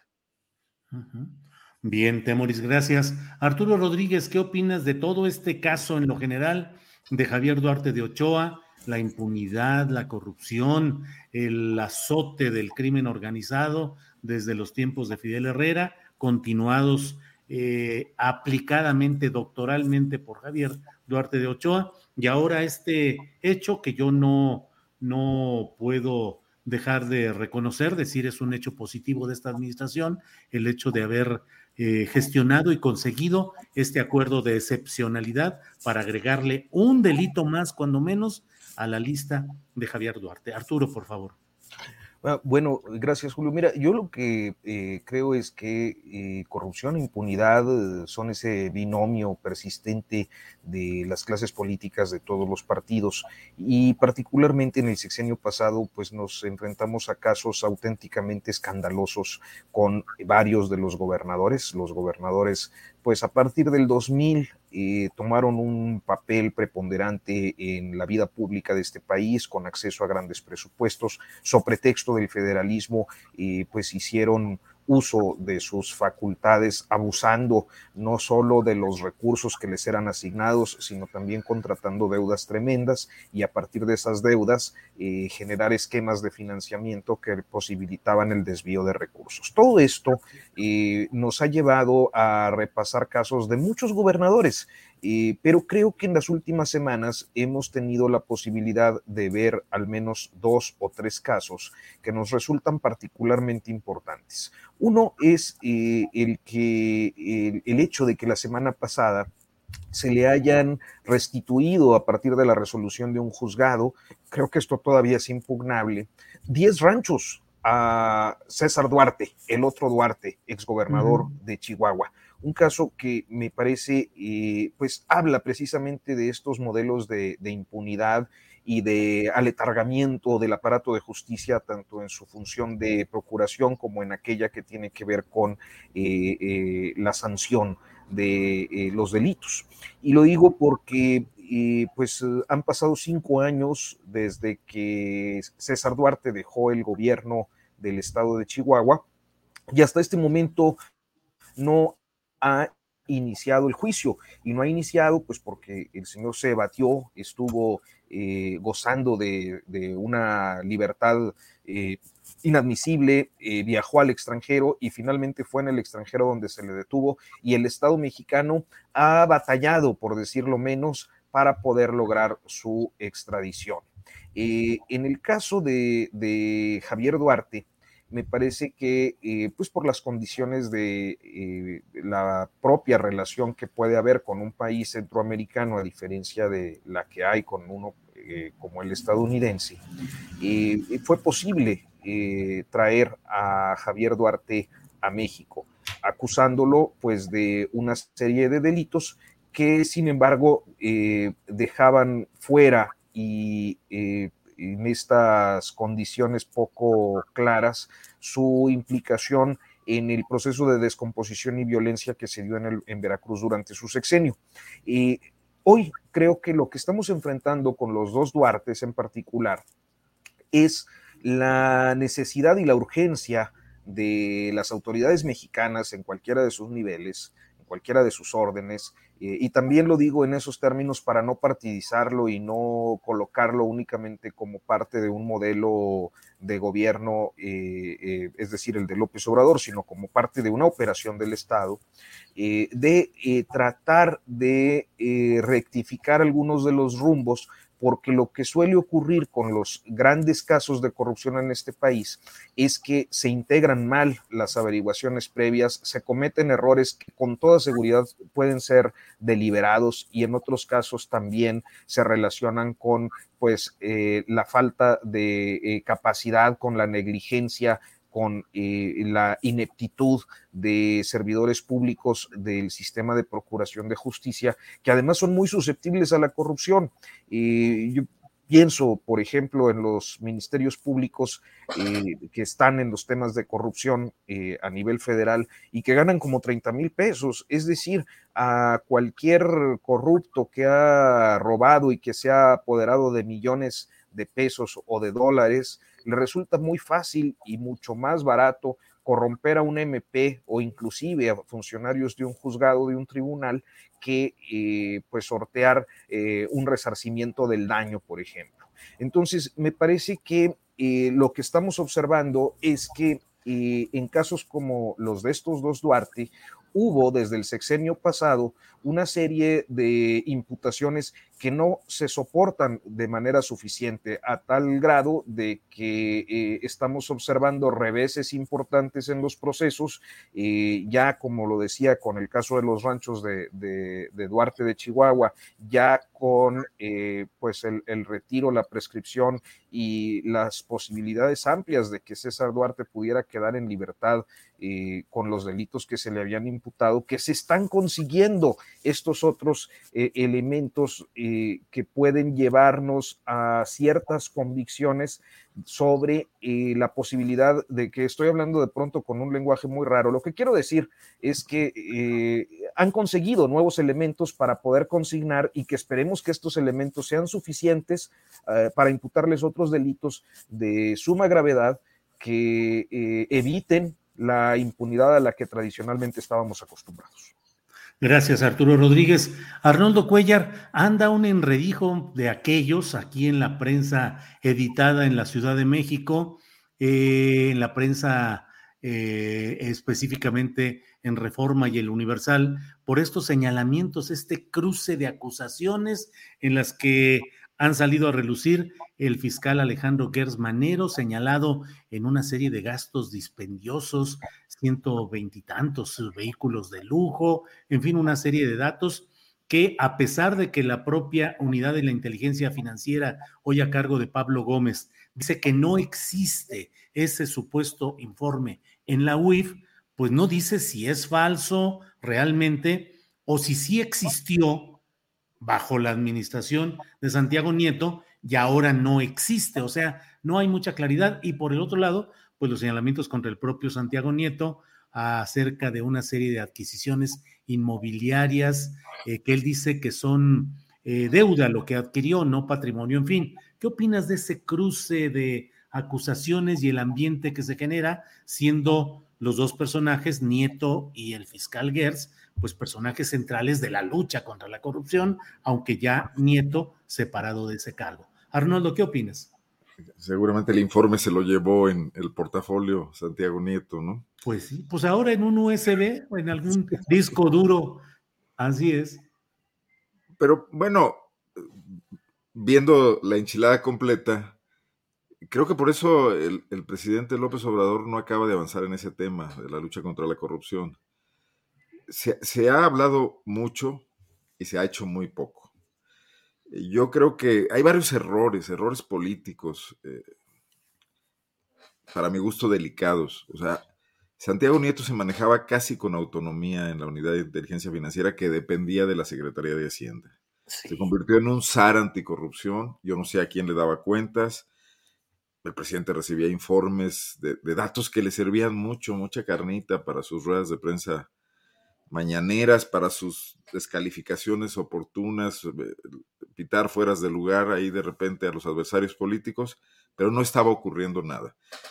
Eh, Gertz Manero sistemáticamente había venido diciendo que de las investigaciones de la UIF no se estaban derivando delitos. Y Santiago Nieto también, también llegó a decir que él estaba haciendo toda la chamba y que Gertz Manero no quería concretar los balones que le ponía en el centro del área para ponernos futboleros, porque el León pasó a la final, eh, por cierto. Pero bueno. Ese es otro tema con el Atlas, 70 años, pero bueno, brinquemos ya, la convocación futbolera, Arnoldo. Ya hablaremos de eso. Me, parece lamentable, pero es buena parte de lo que aquí hemos venido diciendo sistemáticamente. O sea, yo quisiera recordar al clásico Reyes Heroles. Julio, tú te vas a acordar porque pues, creo que tú y yo sí, sí, sí, este, andábamos ya por ahí. Estos jóvenes todavía estaban en la primaria. Jovenzuelos. Cuando, cuando Reyes Heroles le dijo a Luis Echeverría que no había que ofender de palabra a quien no se pensaba afectar en los hechos, refiriéndose a, los empresarios, precisamente, al Grupo Monterrey, ¿no?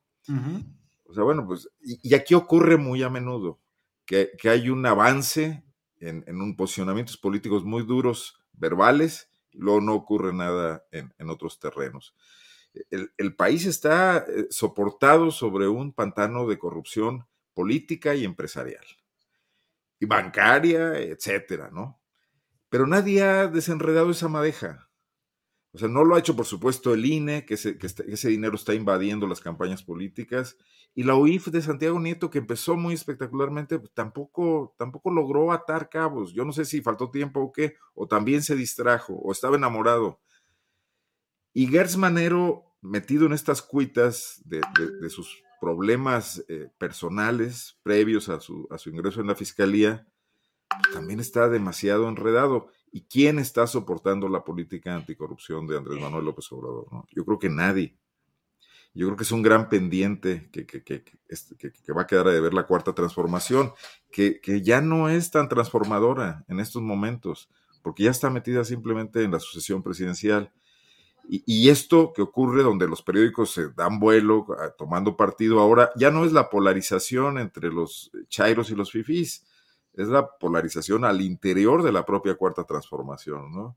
Por, por celos personales y por cuestiones menores. Incluso no sé, a lo mejor alguien aquí tiene más información si esto tendrá que ver con eh, afiliaciones personales de alguno de estos personajes con los eh, tapados, ¿no? Con los precandidatos ya, ya, ya, en, ya corriendo los principios de esta carrera. Pero, pues, no va a llegar muy lejos este tema, esta exhibición. Nada más va a dar idea de que la cuarta transformación se parece demasiado a lo que quería sustituir y relevar, ¿no? Bien, Arnoldo. otra cosa nada más puntual. Un gobierno dedicado a los pobres y que está preocupadísimo por ellos, pues está formado por personajes demasiado pudientes. ¿eh?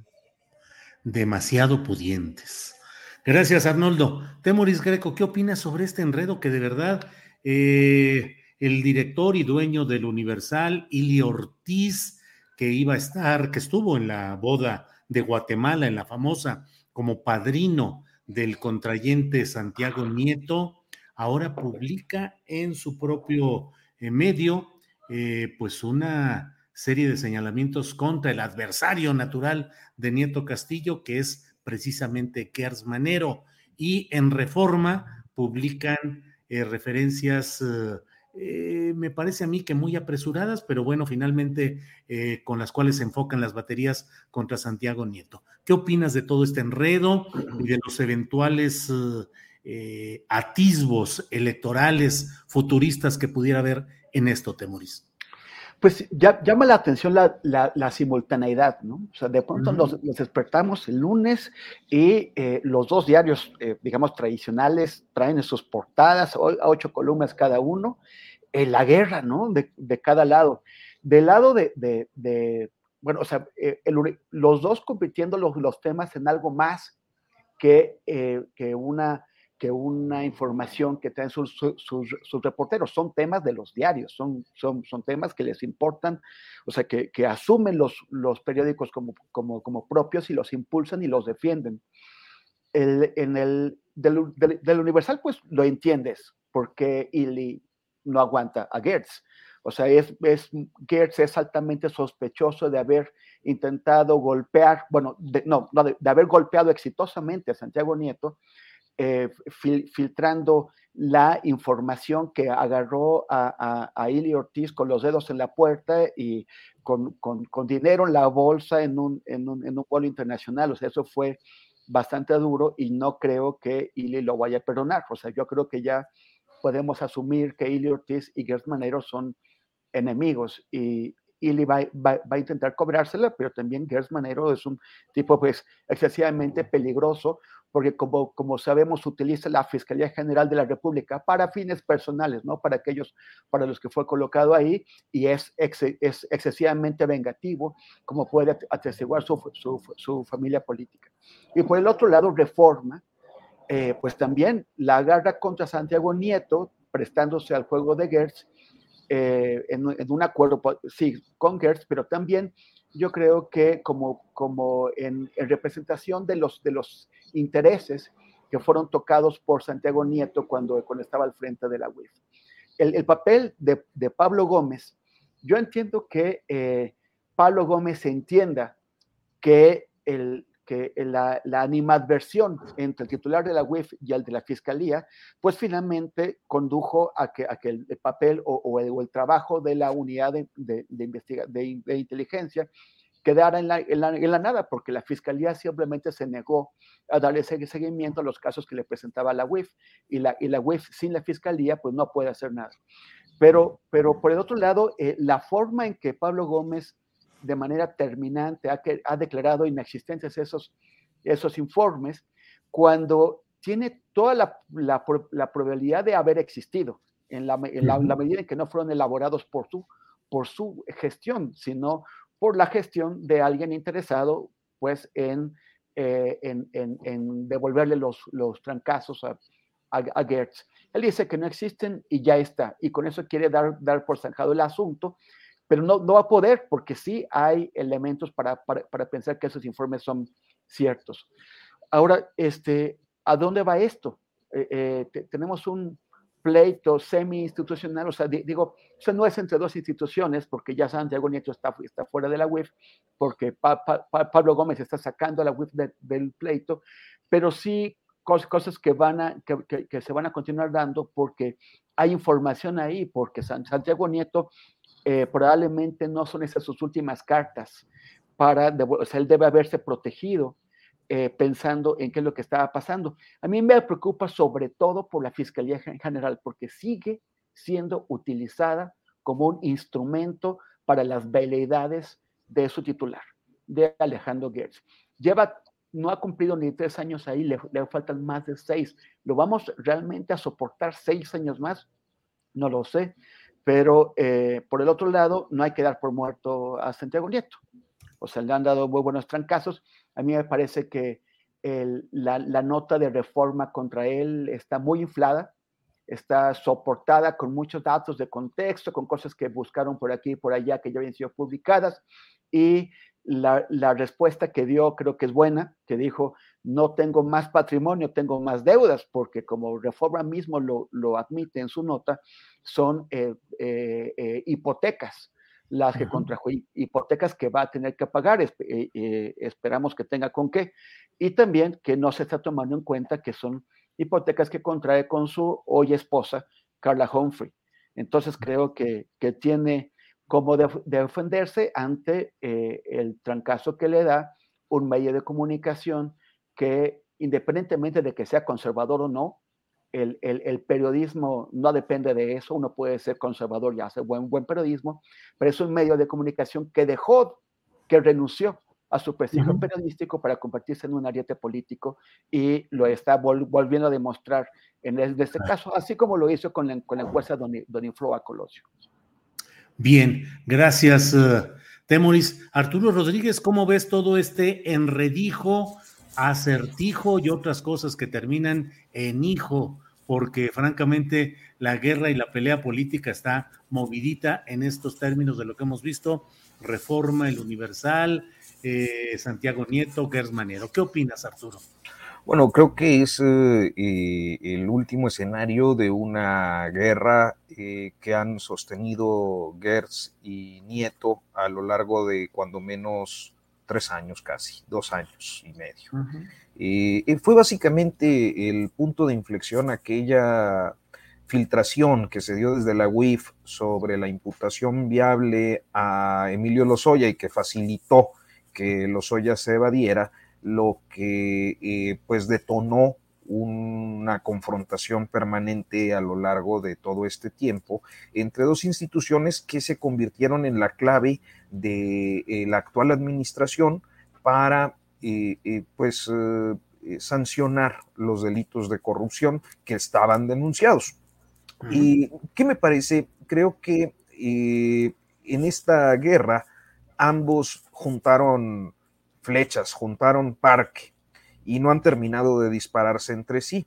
La razón es fundamental, creo que en el caso del fiscal Gersmanero, pues ha acumulado a lo largo del tiempo una riqueza considerable como abogado y como empresario de la educación, lo que le ha permitido y pues, eh, o, más bien lo que lo ha colocado en situaciones de enfrentar inclusive procesos judiciales complejos que el día de hoy pues están sujetos a escrutinio dada la importancia que tiene como fiscal general de la República y que eh, pues han despertado, digamos que las alertas eh, a propósito de diferentes casos, uno de ellos pues el de su excuñada y, en esta herencia, otro pues la, adquisición de bienes raíces a través de razones sociales, quizás para eh, con pues la sospecha evidente de, de una eh, evasión fiscal.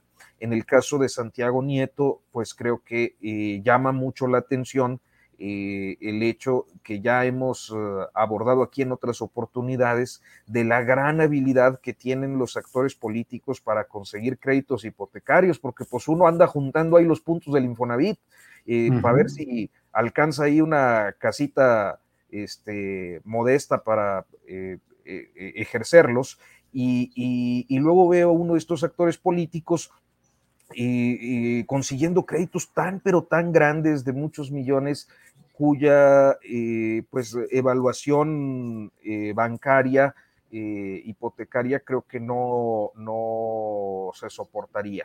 Entonces, yo no estoy diciendo con esto que hayan cometido alguna ilegalidad uno u otro, pueden estar eh, eh, dentro de la ley, inclusive aun cuando sus prácticas eh, pues puedan ser cuestionables, pero me parece que dado que ya ambos de, desde un lado y de otro han puesto sobre la mesa el asunto a través de estas filtraciones a los dos diarios pues eh, grandes de este país, a los dos diarios más grandes de este país, pues sería bueno que las cosas se clarificaran porque efectivamente entra la sospecha. Lo mismo está ocurriendo en otros lados, ¿no? La Fiscalía Anticorrupción con esta relación de uno de sus mandos fundamentales o centrales eh, en relación con la mafia rumana, este, es decir, hay eh, elementos que si no se aclaran, pues efectivamente ponen en tela de juicio el, trabajo que se estaría realizando por erradicar la corrupción, que es quizás uno de los, si no es que el, más,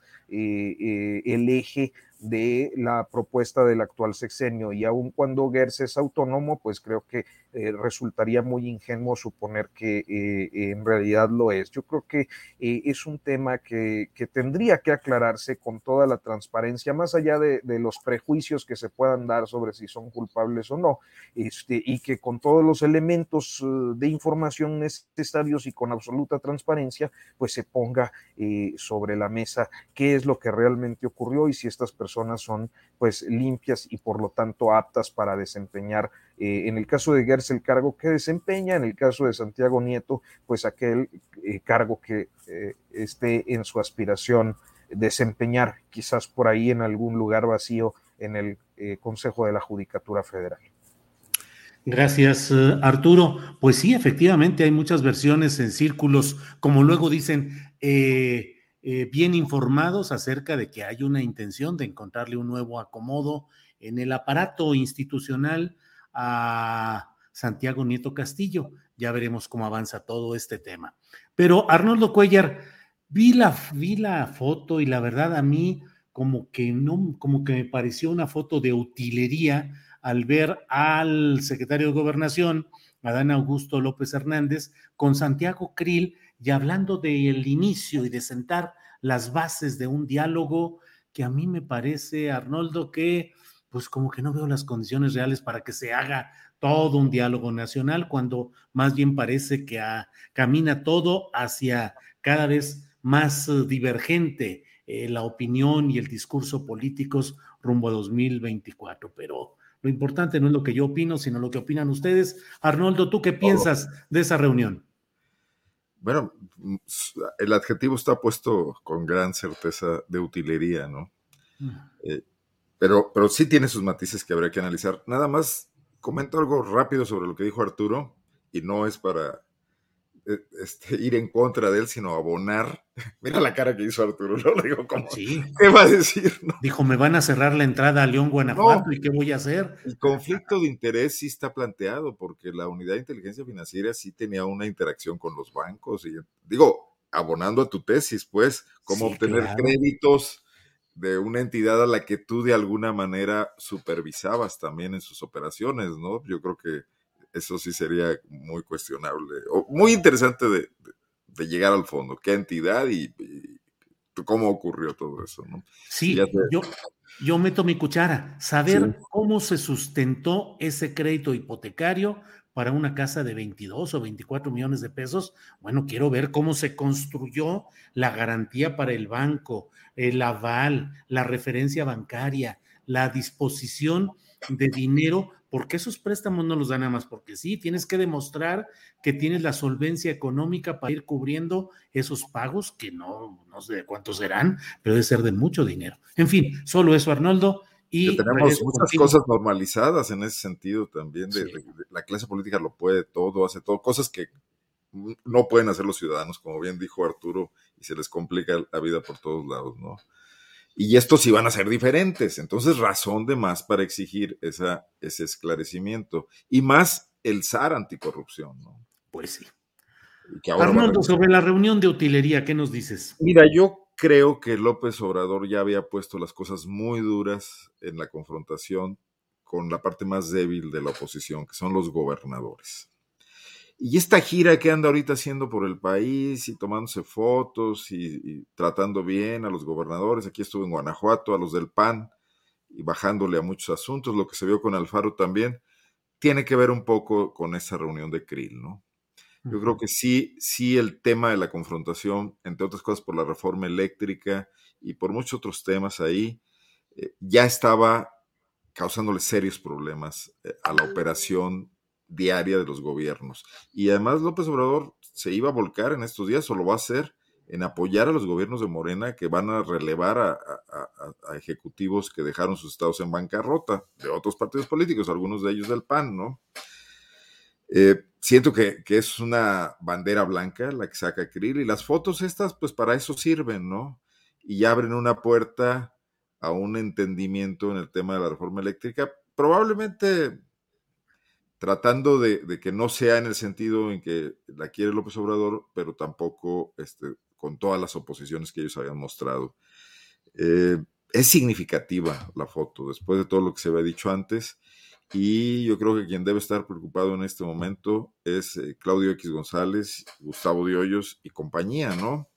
Porque ven cómo los políticos se les escapa. Bueno, Loret de Mola, por supuesto, o a lo mejor no, porque ve abiertas las posibilidades para ser candidato es un chiste, desde luego, no se vayan a reír. Este, porque los, la, dinámica política tiene otra, otra, otro tipo de parámetros que no han estado entendiendo los opositores y que estaban también. Entramos a, los tres años últimos, estos gobiernos tienen que caminar, tienen problemas, se tienen que entender entre ellos de alguna manera, y a lo mejor Krill está ahí acudiendo en representación de estos gobernadores. Y hay que recordar también que Marco Cortés, entró en Barrena en estos días y que, bueno, Arturo eh, reportó eh, muy bien, espléndidamente bien, este, este, esta rebelión moderada, como suelen ser los panistas y los viejos eh, liderazgos morales del PAN, los exgobernadores, de plantear extrañamientos a lo que está pasando en el, en el seno del PAN, donde la falta de democracia está ahogando al partido y les está también haciendo ir a derrotas electorales, ¿no? Pienso que ese puede ser un poco el sentido y que desde luego no garantiza que esto ocurra, garantiza que empiece a hablarse de algunas cuestiones en una mesa, ¿no? Y no nada más a través de los eh, medios de comunicación y las ruedas de prensa golpeadoras de uno y otro lado, ¿no? Bien, pues eh, gracias Arnoldo. Temoris, ¿qué opinas de este tema de la reunión de inicio para ir sentando las bases del diálogo que solicitó Santiago Krill en un artículo eh, periodístico y que ahora tuvo ya su concreción en una reunión con Adán Augusto López Hernández. ¿Qué opinas, Temoris? Mira, ahorita que dijo Arnoldo sobre que, que mencionó a Claudio X, me, puse a buscar si había dicho algo, o sea, no, no tuve tiempo, pero por ejemplo en, en Twitter no ha dicho nada acerca de esta reunión. Está citando un artículo de, de, Silva Herzog sobre otro asunto, el autoritarismo, pero no, pero no ha tocado el tema, al menos en Twitter. Eh, y, en cambio, cuando el, cuando el PRI este, se empezó a ver la posibilidad de que, de que el PRI apoyara la reforma eléctrica, de inmediato fue a darle zapes en la cabeza y, manazos y todo lo que pudo. Porque, o sea, se ve que, que, Claudio X trata distinto al PRI y, al PAN. Eh, el PRI es el, es el muchacho al, que, al que, puede bulear. Eh, con, con, con, el PAN hay un poco más de respeto. Yo no creo que el PAN, o sea, no veo la forma en que pueda haber algún tipo de entendimiento eh, con el cual el PAN llegue a apoyar la, reforma eléctrica.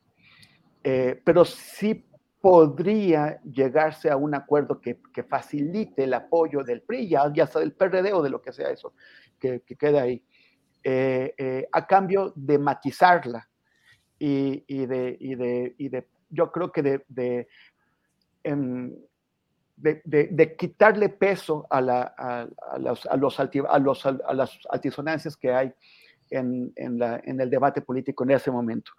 Eh, le conviene, o sea, en, general creo que los, que los, que los gobernadores se, están alineando, lo, lo, de Alfaro es bastante eh, lo que lo cuenten, ¿no? A principio de año Alfaro estaba casi en pie de guerra, o sea, casi, casi proclama la secesión de Jalisco. O sea, estaba... Así es y se, y se sentía superpoderoso con el, respaldo, con, con, el respaldo de la, de la, alianza de gobernadores que hicieron, y ahora ya no tiene eso y ya está diciendo, bueno, sí, tenemos algunas diferencias, pero todo bien. Entonces, eh, eh, yo no, no, nos, no sería nada malo que, eh, bajarle un poco a, la, a, los extremos y que se empezaran a poner de, de acuerdo. Y efectivamente esto no juega esto beneficiaría al, gobierno de la, República, pero también va a beneficiar a los gobernadores de los estados. El PAN necesita dejar de perder a nivel local. O sea, más allá de 2024, vienen dos años que se ven muy, muy duros para los panistas. Necesitan demostrar que pueden ejercer gobiernos locales, gobiernos de los estados, que tengan eh, una interlocución suficiente con el gobierno de la, de la República para que, para que tengan los recursos y los apoyos necesarios. La confrontación no les está ayudando. La confrontación los hay, por, más que digan que ganaron algo en junio, la, la, la, eh, la confrontación les, les, está haciendo perder también el poder, el, el poder local.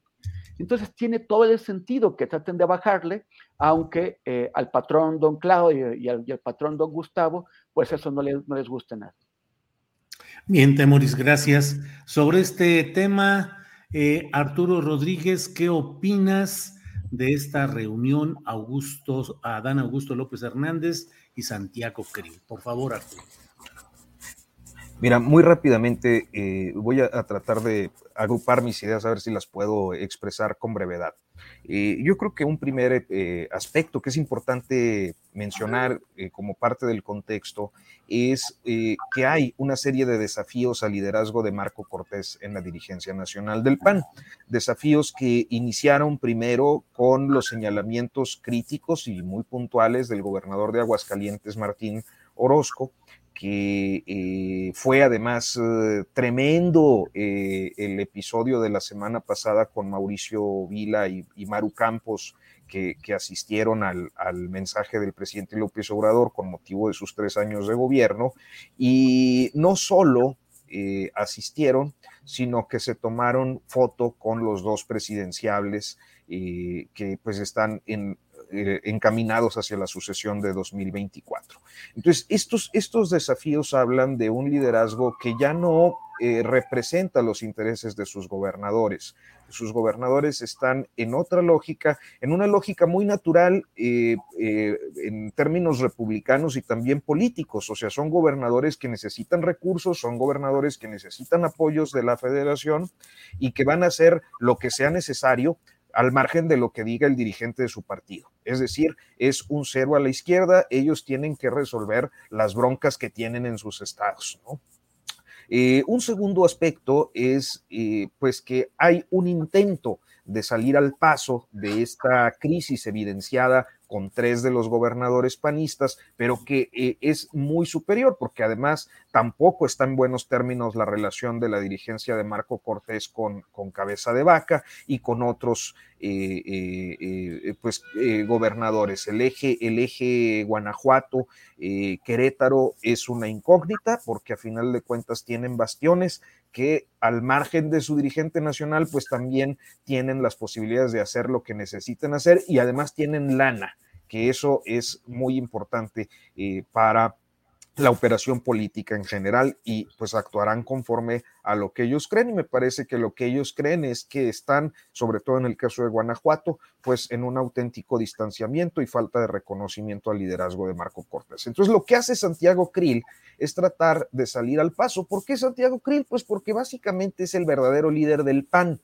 es el que ha estado detrás desde Gustavo Madero, pero sobre todo desde Ricardo Anaya, de los dirigentes panistas, incluido Marco Cortés. Y al final, los dos episodios, es decir, por un lado, el desafío de los gobernadores y por el otro, eh, el hecho de que hayan ido a buscar el encuentro con Adán Augusto eh, eh, López Hernández, y pues evidencia una tremenda debilidad de la dirigencia panista, porque primero, y para quienes no lo sepan, Adán Augusto, el secretario de Gobernación, se había reunido ya y había alcanzado acuerdos en las semanas precedentes con todos los gobernadores panistas, incluido con cabeza de vaca. Y por otra parte, no necesitaron a Marco Cortés ni a Santiago Krill para hacerlo, se fueron reuniendo uno por uno Adán Augusto me parece que ha dado muestra de una habilidad política importante para, para eh, esta segunda parte del sexenio y por lo que logramos, por lo que alcanzamos a ver, los gobernadores se habían ido bastante satisfechos prescindiendo de su dirigente nacional.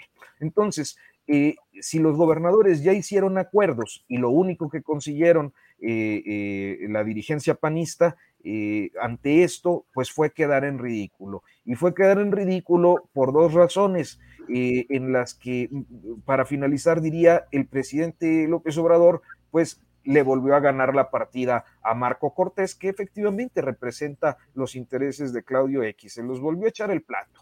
Y básicamente tiene que ver con esto. Se burló de ellos con una oferta de diálogo burlona y Marco Cortés le tomó la palabra. Ahí va Santiago Krill, a tratar de generar acuerdos para sus gobernadores cuando los gobernadores ya habían hecho acuerdos, o sea, en Palacio Nacional deben estar votados de la risa de los desfiguros.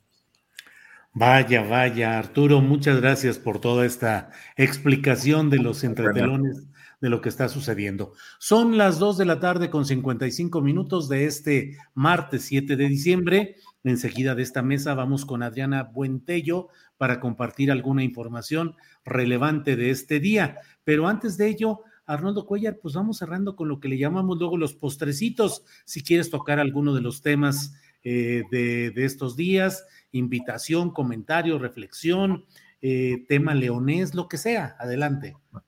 No, bueno, engarza con, con todo lo que venimos diciendo. Eh, no sé, Arturo, si tengas detectado este asunto de Aguascalientes, donde en la pugna entre Tere Jiménez y, Martín del Campo, Antonio Martín del Campo, ya surgió la posibilidad apuntalada por el gobernador de que si Marcos se empeña en sacar a Tere, a fuerzas o por las encuestas estilo Morena, ellos se van a otra opción política. Y no sabemos si Movimiento Ciudadano o Morena y con todo el respaldo del gobierno. Y entonces el único estado que Marco quería ganar, quizás como, como le dijo Mario Delgado, también estaría en, veremos. Y, y, en Guanajuato ya empieza a vislumbrarse algo similar, ya hay corriendo varios candidatos y uno de ellos es el senador Erandi Bermúdez, que está recorriendo el estado eh, con bajo perfil, pero en todos lados, y está planteando que si él no resulta beneficiado, pues él podrá también por la vía de Adán Augusto explorar posibilidades en Morena, construyendo un escenario, el que no logró construir Ricardo Sheffield, ¿no? Entonces se le está desgranando la mazorca a Marco Cortés por todas partes. Bien, gracias Arnoldo. Eh, Temoris Greco, en esta parte final, lo que quieras eh, comentar, señalar, por favor, adelante. Fíjate, es que eso, desde el principio de la, de la, de la charla, Arnoldo comentaba sobre los... Sobre la candidatura de Temoris queda descartada en ese escenario. Oye, oye, yo voy a ir por el pez. Por el pez, ah, ya, ya te imagino a ti, por el, eh, evangélico Temoris. Sí, ya, ya, yo, yo creo que ya debería em, portarme bien. Oye, no, em, desde el principio de la, de, la, de la charla que dijo Arnoldo el tema de estos eh, casos que se caen porque el Ministerio Público los presenta mal, puede ser por negligencia, puede ser por incapacidad, puede ser por corrupción. Pero, pero una cosa que, que, no, que no mencionó y que yo creo que tenemos que tener en cuenta es que eh, cualquier agente del Ministerio Público tiene 500 casos metidos en sus cajones y en sus archivos de, su computadora IBM 386 de 1995. O sea, es, es eh, hay, hay, hay, un tema de, de sistema. Y, y, Ana Lorena Delgadillo, que es la directora de la Fundación para la Justicia y el Estado Democrático del Derecho, dice que eso no es casual, dice que hay una intención de impunidad y parte de la intención de impunidad es eh, que, los, los agentes del Ministerio Público no tengan la capacidad de procesar todos los casos que le caen. Por eso hay que pagarlos. O sea, por eso tienes que pagarles a los agentes para que, para que vayan a buscar tal cosa, para que te hagan esto, porque entre los 500 casos que tienen que atender, pues van a priorizar aquellos que, en los que vayan a tener un beneficio. Y esto no es, no es, no es, no es casual. No hay ningún proyecto que yo, que yo conozca para eh, tratar de, eh, de darles el, el, presupuesto suficiente a las fiscalías para que puedan procesar todo el, el volumen de casos que tienen, que es, que es exagerado. o sea, yo creo que sí tenemos que, que mirar más el, tema sistémico. este documental increíble que se llama Las, las tres muertes de Maricela Escobedo, eh, me, parece un gran documental, excepto por un, por un problema, y es un problema fundamental, es un problema que, que, me, que me, parece que, que, debieron haber atendido y no lo vieron o, o, no le dieron la importancia suficiente, que es que eh, da, da, la impresión de que es los, los, tres jueces que fallan y que liberan al, al, tipo este, eh, uno no sabe por qué lo hacen pero tal parece que es un tema personal, o sea, es un tema de los jueces, que, puede ser también por negligencia, por, o por tontos, o por insensibles, o por corruptos. Realmente no sabemos por qué lo hacen en, desde el punto de vista del docu. Pero, pero, pero si, si ves ya el caso fuera de lo que te presenta el docu, ellos dicen, ellos han, han dicho que las condiciones que se, que se, presentó el caso y dadas las, las, exigencias y los requisitos que impone el nuevo sistema penal, no podían eh, eh, aprender, o sea, de, eh, de, crear la, la, la, la prisión del, del, inculpado. O sea, no lo, no lo podían hacer porque no, no tenían los elementos. O sea, el problema no es personal, es de un sistema. Y, y, yo creo que este documental falló al no señalar al sistema y dejarnos pensando que son los, los, los, los jueces los responsables.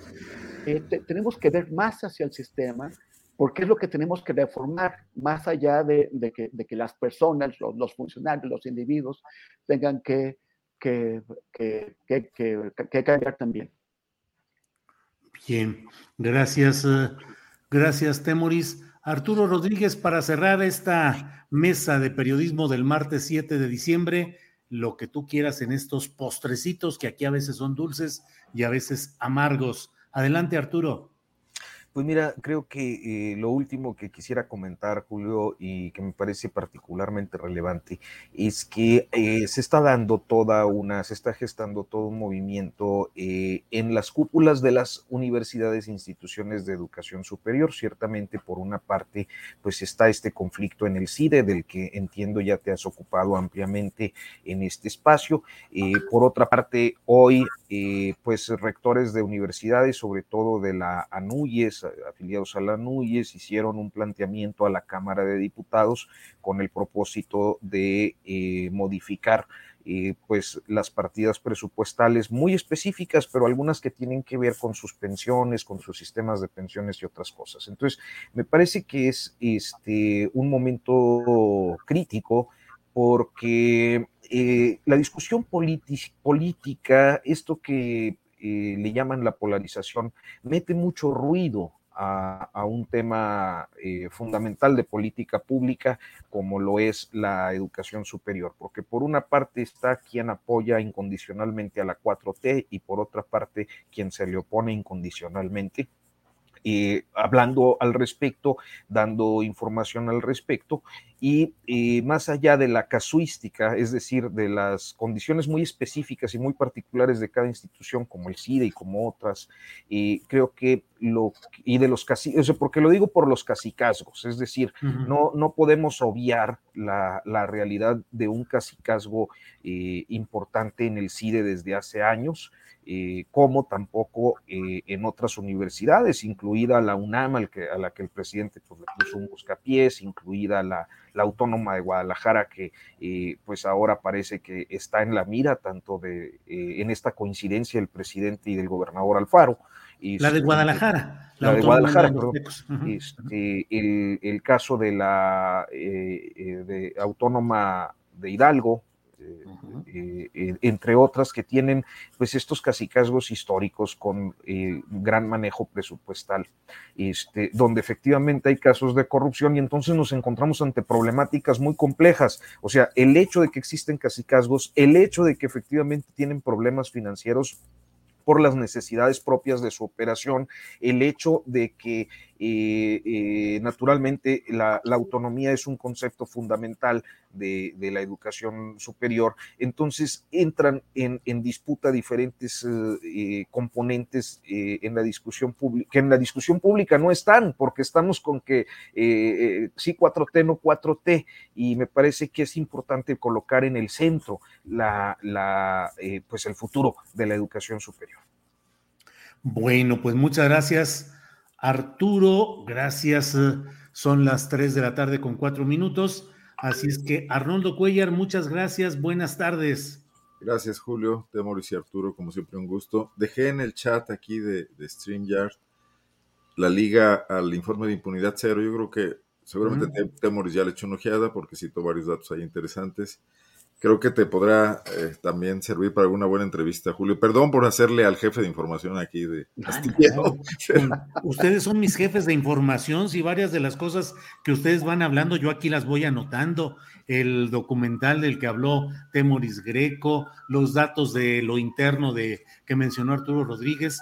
Con toda honestidad les digo que yo aprendo escuchando todo lo que ustedes abordan con mucha profundidad y con mucha inteligencia y seriedad y honestidad profesional. Temoris, gracias y buenas tardes. Oye, gracias, gracias, Julio. Oye, ya, ya, ya, me, siento mejor de la pancita. Si es que si haces otro guateque, pues ya ahora sí voy a, voy a poder comer. Todavía queda chance en diciembre. ¿eh? Y yo voy. Órale. ¿De qué? y yo me integro. Pues y digo, ya ves que luego no nos, no nos quiere acompañar la hermana República de León, Guanajuato. Que venga, que venga Arnoldo para callar los, los, los rumores de que, de que, me quiere dar machetazo a caballo de espadas. Y, compramos el libro de Arturo que no hemos pedido ya. Así es. Pues, para sus pues regalos navideños. Llévelo, llévelo. Lleve, lleve. merch pues de notas sin pauta. Bien. Arturo, gracias y buenas tardes. Un gusto, gracias. a que me sigan y nos sigan a todos en PopLab, no, Notas sin Pauta y en Instagram, Twitter y Facebook en arroba temoris. Y nos vemos el próximo martes. cierre perfecto. Muchas gracias a los tres. Nos vemos el próximo martes. Hasta, luego. Gracias. Bien, pues ha sido la mesa de periodismo de este martes 7 de diciembre y vamos ahora con mi compañera Adriana Buentello, productora de este programa, co-conductora que ya está ahí. Adriana, buenas tardes. ¿Cómo estás, Julio? Un saludo a todos los que nos están viendo y pues ya estamos aquí listos con algo de información importante, Julio. Fíjate que de acuerdo con el Wall Street Journal, Constellation Brands, ¿te acuerdas de esta famosa empresa Constellation Brands? Em, pues la distribuidora además de Corona en Estados Unidos ha aceptado construir una nueva fábrica de producción al sureste de México. Este medio, Julio, de Wall Street Journal, cita a funcionarios mexicanos. Esto a casi dos años de que el gobierno de Andrés Manuel López Obrador ordenara la clausura de las instalaciones que ya estaban casi terminadas cerca de la frontera entre México y Estados Unidos. De acuerdo, esto con información de The Wall Street Journal. Un proyecto que eh, estaba evaluado en 1.400 millones de dólares. Espera que la compañía y el presidente López Obrador anuncien la construcción esta misma semana con una inversión de 1.300 millones de dólares fuentes familiarizadas con los planes, de acuerdo a lo que cita el Wall Street Journal.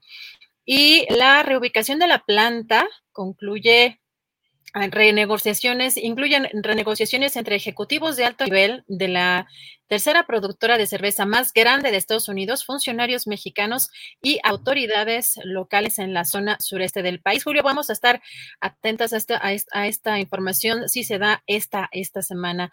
Y por otra parte, Julio, fíjate, el Consejo de la Judicatura Federal informó que el exdirector de Petróleos Mexicanos, Emilio Lozoya, pidió por séptima vez consecutiva a un juez de control una nueva solicitud para por 60 días más la indagatoria por los casos Odebrecht y agronitrogenados tras vencerse esto los plazos de investigación complementaria en ambos procesos y pues esto obviamente lo está pidiendo para reunir pruebas en su favor y para tratar de conseguir un acuerdo que impida que sea llevado a juicio. Eh, como ya sabemos, Julio, que se opone tanto la FGR, la Fiscalía General de la República, como la Unidad de Inteligencia Financiera para este tipo de prórrogas, habrá una audiencia doble el día de mañana por cada caso, Julio, uno a las 8 de la mañana y otro a las 10 de la mañana y vamos a estar pendientes también sobre esta información. Julio, y en la conferencia mañanera, Hoy recuerden que es martes del pulso de la salud. Hoy el subsecretario de Salud, Hugo López Gatel, señaló que esta semana se inició con una reducción en los casos por COVID-19, luego de dos semanas de que hubo un ligero incremento, por lo que indicó no hay señales de una cuarta ola. Si te parece, vamos a escuchar. Y abrimos esta semana con una reducción nuevamente, eh, lo que es alentador, porque tuvimos dos semanas consecutivas en donde había un incremento pero vemos que esto no se configuró en una tendencia generalizada hacia una posible cuarta ola. De momento seguimos todavía con descenso y desde luego estaremos expectantes y vigilando todos los días el acontecer. Si hubiera algún cambio en esta tendencia, lo informaremos oportunamente. Julio, y además, eh, pues tenemos información sobre lo que implica pues esta tercera dosis para adultos mayores Precisamente el doctor Hugo López Gatel informó que ya se va a dar esta tercera dosis para los adultos de eh, mayores de 60 años o más con la vacuna AstraZeneca, pero descartó que este refuerzo, Julio, sea para la población en general. Escuchemos. El cambio de la política de vacunación es para incluir refuerzo, refuerzo de las vacunas a las personas adultas mayores, 60 años y más refuerzo en personas adultas mayores de 60 años y más. Las consideraciones técnicas son las siguientes. La Organización Mundial de la Salud, a través de su grupo de asesoramiento estratégico y también nuestro grupo técnico asesor en vacunación, han hecho estas cinco recomendaciones de consenso la primera es que los refuerzos deben enfocarse a grupos de la población que son más vulnerables, por ejemplo, personas adultas mayores o personas que padecen enfermedades inmunosupresoras en quienes la eficiencia de la vacuna podría no ser la óptima. El segundo elemento importante a tomar en cuenta es que no existe evidencia concluyente para recomendar refuerzos en forma generalizada, es decir, personas de cualquier edad o personas que son en general saludables y que no tienen estos problemas de menor eficiencia de la inmunidad. Personas de 60 años y más serán revacunadas, serán invitadas a ser eh, vacunadas con una dosis adicional. No es un segundo esquema, es solo una dosis adicional. Lo que utilizaremos será la vacuna AstraZeneca en todos los casos, independientemente de cuál fue el esquema primario de vacunación. Inician las personas vacunadas antes de junio de 2021. La enorme mayoría de personas adultas mayores de 60 fueron eh, vacunadas antes de junio de 2021, pero si alguien se vacunó posteriormente, tome en cuenta que debe esperar hasta completar seis meses desde la última vacunación. No se requiere registro previo, inmediatamente pueden acudir a los eh, centros de vacunación que se indicará solamente con una identificación oficial que permita reconocer su edad como de 60 y más. Julio, pues esta es información útil. Eh, dejé este fragmento, este segmento un poquito más largo para que pudieran eh, tomar nota. No se necesita cita y está contemplado particularmente para eh, los adultos mayores de 60 años y más y será con la vacuna AstraZeneca. Eso hay que reiterarlo independientemente de la vacuna que les haya tocado, Julio.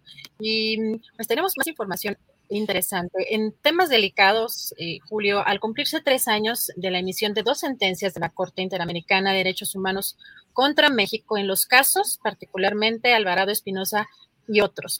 Mujeres que sufrieron los hechos en Atenco, pues siguen sufriendo obstáculos, Julio, para acceder a la verdad y a la justicia. Además, también estoy señalando, hoy se dio un evento, una conferencia precisamente sobre este tema, acusan que hay una ausencia de compromiso por parte del Estado a cumplir sus obligaciones internacionales. Julio, en el caso eh, de la familia Alvarado, a 12 años estos hechos, el paradero de las eh, familias sigue sin ser esclarecido y las autoridades continúan sin investigar las responsabilidades de los elementos castrenses. Por parte del caso de Atenco no se han dado señalan en un comunicado pasos significativos para investigar todos los niveles de responsabilidad, incluyendo lo, Julio, lo que ya hemos platicado también en algunos programas, la cadena de mando de las tres corporaciones involucradas y además también acusan que la Fiscalía del Estado de México continúa obstaculizando la investigación al negarse la atracción total del caso al fuero federal sin tener más que una respuesta complaciente por parte de la Fiscalía General de la República. Estos son dichos del comunicado de este evento. Si te parece, vamos a escuchar a una de las eh, participantes en este evento. Eh, algunos obstáculos principales que la familia se ha enfrentado es a la falta de interés real del gobierno federal. Parece que los militares tienen cada vez más poder y menos rendición de cuentas. Creemos que el presidente tiene una sentencia internacional y ni aún así quiere cumplir con su totalidad, a partir de que el ejército se niega a participar con el cumplimiento de la sentencia. No se ha cumplido con la capacitación de las Fuerzas Armadas como nosotros lo pedimos, que es la revisión, la revisión, las capacitaciones de la oficina de la ONU viajamos como familia, este, viajamos dos mil kilómetros para nuevamente insistir que se cumple esta sentencia. Queremos respuestas, queremos justicia y queremos verdad. Queremos que nos escuchen y queremos, eh, queremos cosas que de verdad nos, nos ayuden porque ya son 12 años, ya van a ser 12 años de la desaparición de nuestros familiares y aún seguimos sin nada de respuestas. Julio, pues esto es algo de lo importante que se dio en este evento. Y finalizaría, Julio, ¿te acuerdas que el gobernador de Jalisco, Enrique Alfaro, pues era un abierto opositor al presidente López Obrador y pertenecía a este grupo este, de los, eh, ¿cómo eran los gobernadores aliancistas o de la federación? ¿Cómo era el, nombre? Sí, sí, eran aliancistas, sí, sí. Alianza Federalista. Alianza Federalista, nos dice Andrés. Eh, eh, eso, bueno, muchos pronunciamientos que se dieron por parte del gobernador de Jalisco en torno al presidente López Obrador. Bueno, hoy que estuvo el presidente López Obrador desde allá y la conferencia mañanera se hizo desde allá, pues el gobernador de Jalisco reiteró que no hay diferencias con el presidente y además agradeció el apoyo federal en el combate a la delincuencia y presumió, y presumió estos resultados. ¿Qué te parece? ¿Cómo se escucha?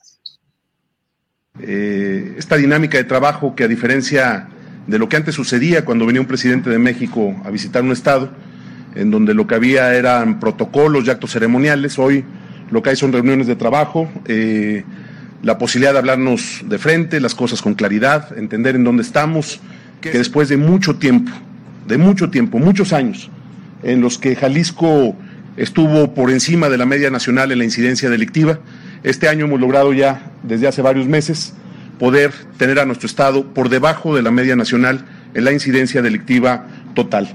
Este dato es el que incluye todos los delitos, incluyendo homicidios. Creo que fue una reunión productiva. Quiero agradecer al Gobierno de la República porque en este tema, como decía el presidente, eh, dice que no tenemos diferencias en seguridad y en salud. Yo, yo creo que no tenemos diferencias en muchas cosas. Podemos tener puntos de vista en algunos temas, pero en la agenda de trabajo de seguridad, eh, lo que tengo que expresar, presidente, nuestro agradecimiento porque ha habido solidaridad. Eh, finalmente, simplemente decir que planteamos algunos otros temas que teníamos pendientes en la agenda. Eh, no sé si lo comento, simplemente decir que pusimos sobre la mesa la posibilidad de incluir al magisterio, maestras y maestros en la eh, vacunación, el refuerzo de la vacunación por el tipo de vacuna que ellos recibieron. Eh, la respuesta del presidente fue positiva para iniciar con los eh, adultos mayores que están dentro del magisterio y poner en un segundo momento como prioridad, en la medida que se vaya avanzando con el grupo de, de adultos mayores, que es lo más importante en este momento, poder avanzar con maestras y maestros también en la siguiente etapa, lo cual agradecemos la receptividad a nuestro planteamiento y la sensibilidad para poder atender este tema. Vaya, vaya, qué cambio de discurso y de actitud, Adriana.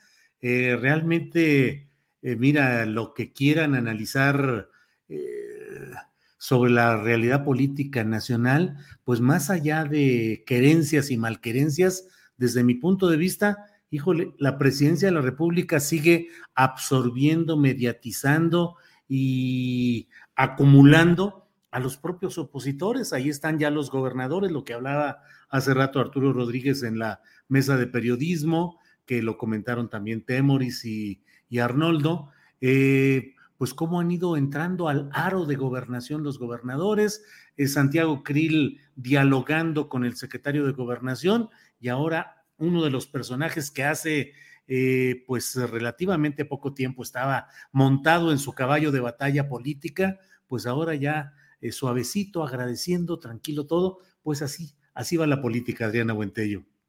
Julio, si te diste cuenta, hubo un momento en el que además voltea y le dice así como, sí lo puedo decir, ¿no? Porque llegaron, a este acuerdo porque se ve que está cediendo, evidentemente, para llegar a estos acuerdos que tú mencionas, Julio, el presidente está cediendo algunas, eh, algunas cuestiones.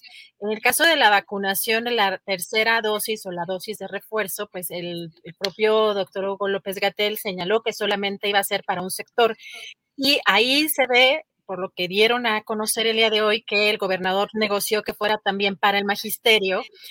Y pues eh, eh, de alguna manera pues ya dan cuenta de que va un poco la relación, ¿no? Y cómo la están forjando, pero pues sí me pareció un poco curioso la, forma en que así lo puedo, me da permiso de sí, Sí, sí, muy distinto de aquel gobernador Enrique Alfaro que hace pues ya más de un año eh, denunció que había actos que se generaban contra su gobierno desde los sótanos del poder en la Ciudad de México. Así lo dijo en su momento. En fin, pues Adriana, creo que hemos llegado ya a la parte final del programa. ¿O hay más información, Adriana? Pues hasta el momento eso es lo más relevante. Bueno, eh, nada más comentar que el gobernador de Veracruz, eh, García, ya dijo que, bueno, la planta de Constellation Brands iría para, para el estado de Veracruz. Vamos a ver cómo se va a dar, eh, pues, esta semana, si es que realmente se da a conocer esta o se verifica, digamos, esta información por parte del gobierno federal y del presidente López Obrador, pues porque va, a causar mucho revuelo. Sí, porque originalmente estaba programada para construirse en Mexicali, se había invertido ya mucho dinero, muchos centenares de millones de dólares en la construcción de esta planta Constellation Brands, hubo una fuerte oposición ciudadana, se mandó a hacer una consulta ciudadana allá, donde estuvo Rabindranath Salazar, el subsecretario de Gobernación, y el resultado fue negativo para la instalación de esa planta cervecera. Y el propio presidente de la República en varias ocasiones dijo, pues es que quieren poner las plantas cerveceras en el norte donde no hay tanta agua o no hay agua, en las zonas desérticas, en las zonas donde no hay este líquido, cuando en el sur del país pues hay abundancia de este recurso. Pero habremos de ver si realmente donde se vaya a pretender instalar esta planta Constellation Brands, si no provoca afectaciones ambientales, que hoy todo mundo en el país entero está muy atento a que no se produzcan ese tipo de hechos. Ya veremos si realmente la Constellation Brands, ante la abundancia de agua en el sur y específicamente en Veracruz, encuentra una buena recepción o si también va a enfrentar oposición de grupos ambientalistas. Ya lo veremos en su momento. Adriana, y creo que bueno, pues son las 3 de la tarde con 22 minutos y estamos ya agradeciendo a la audiencia, al público por su acompañamiento en este programa, a la tripulación astillero, a ti, Adriana, y listos para preparar nuestro siguiente programa. Gracias, Julio. Siempre con muchísimo gusto. Eh, provecho a todos. Como dice, ya huele a sopita, así que provechito y nos vemos mañana. Gracias.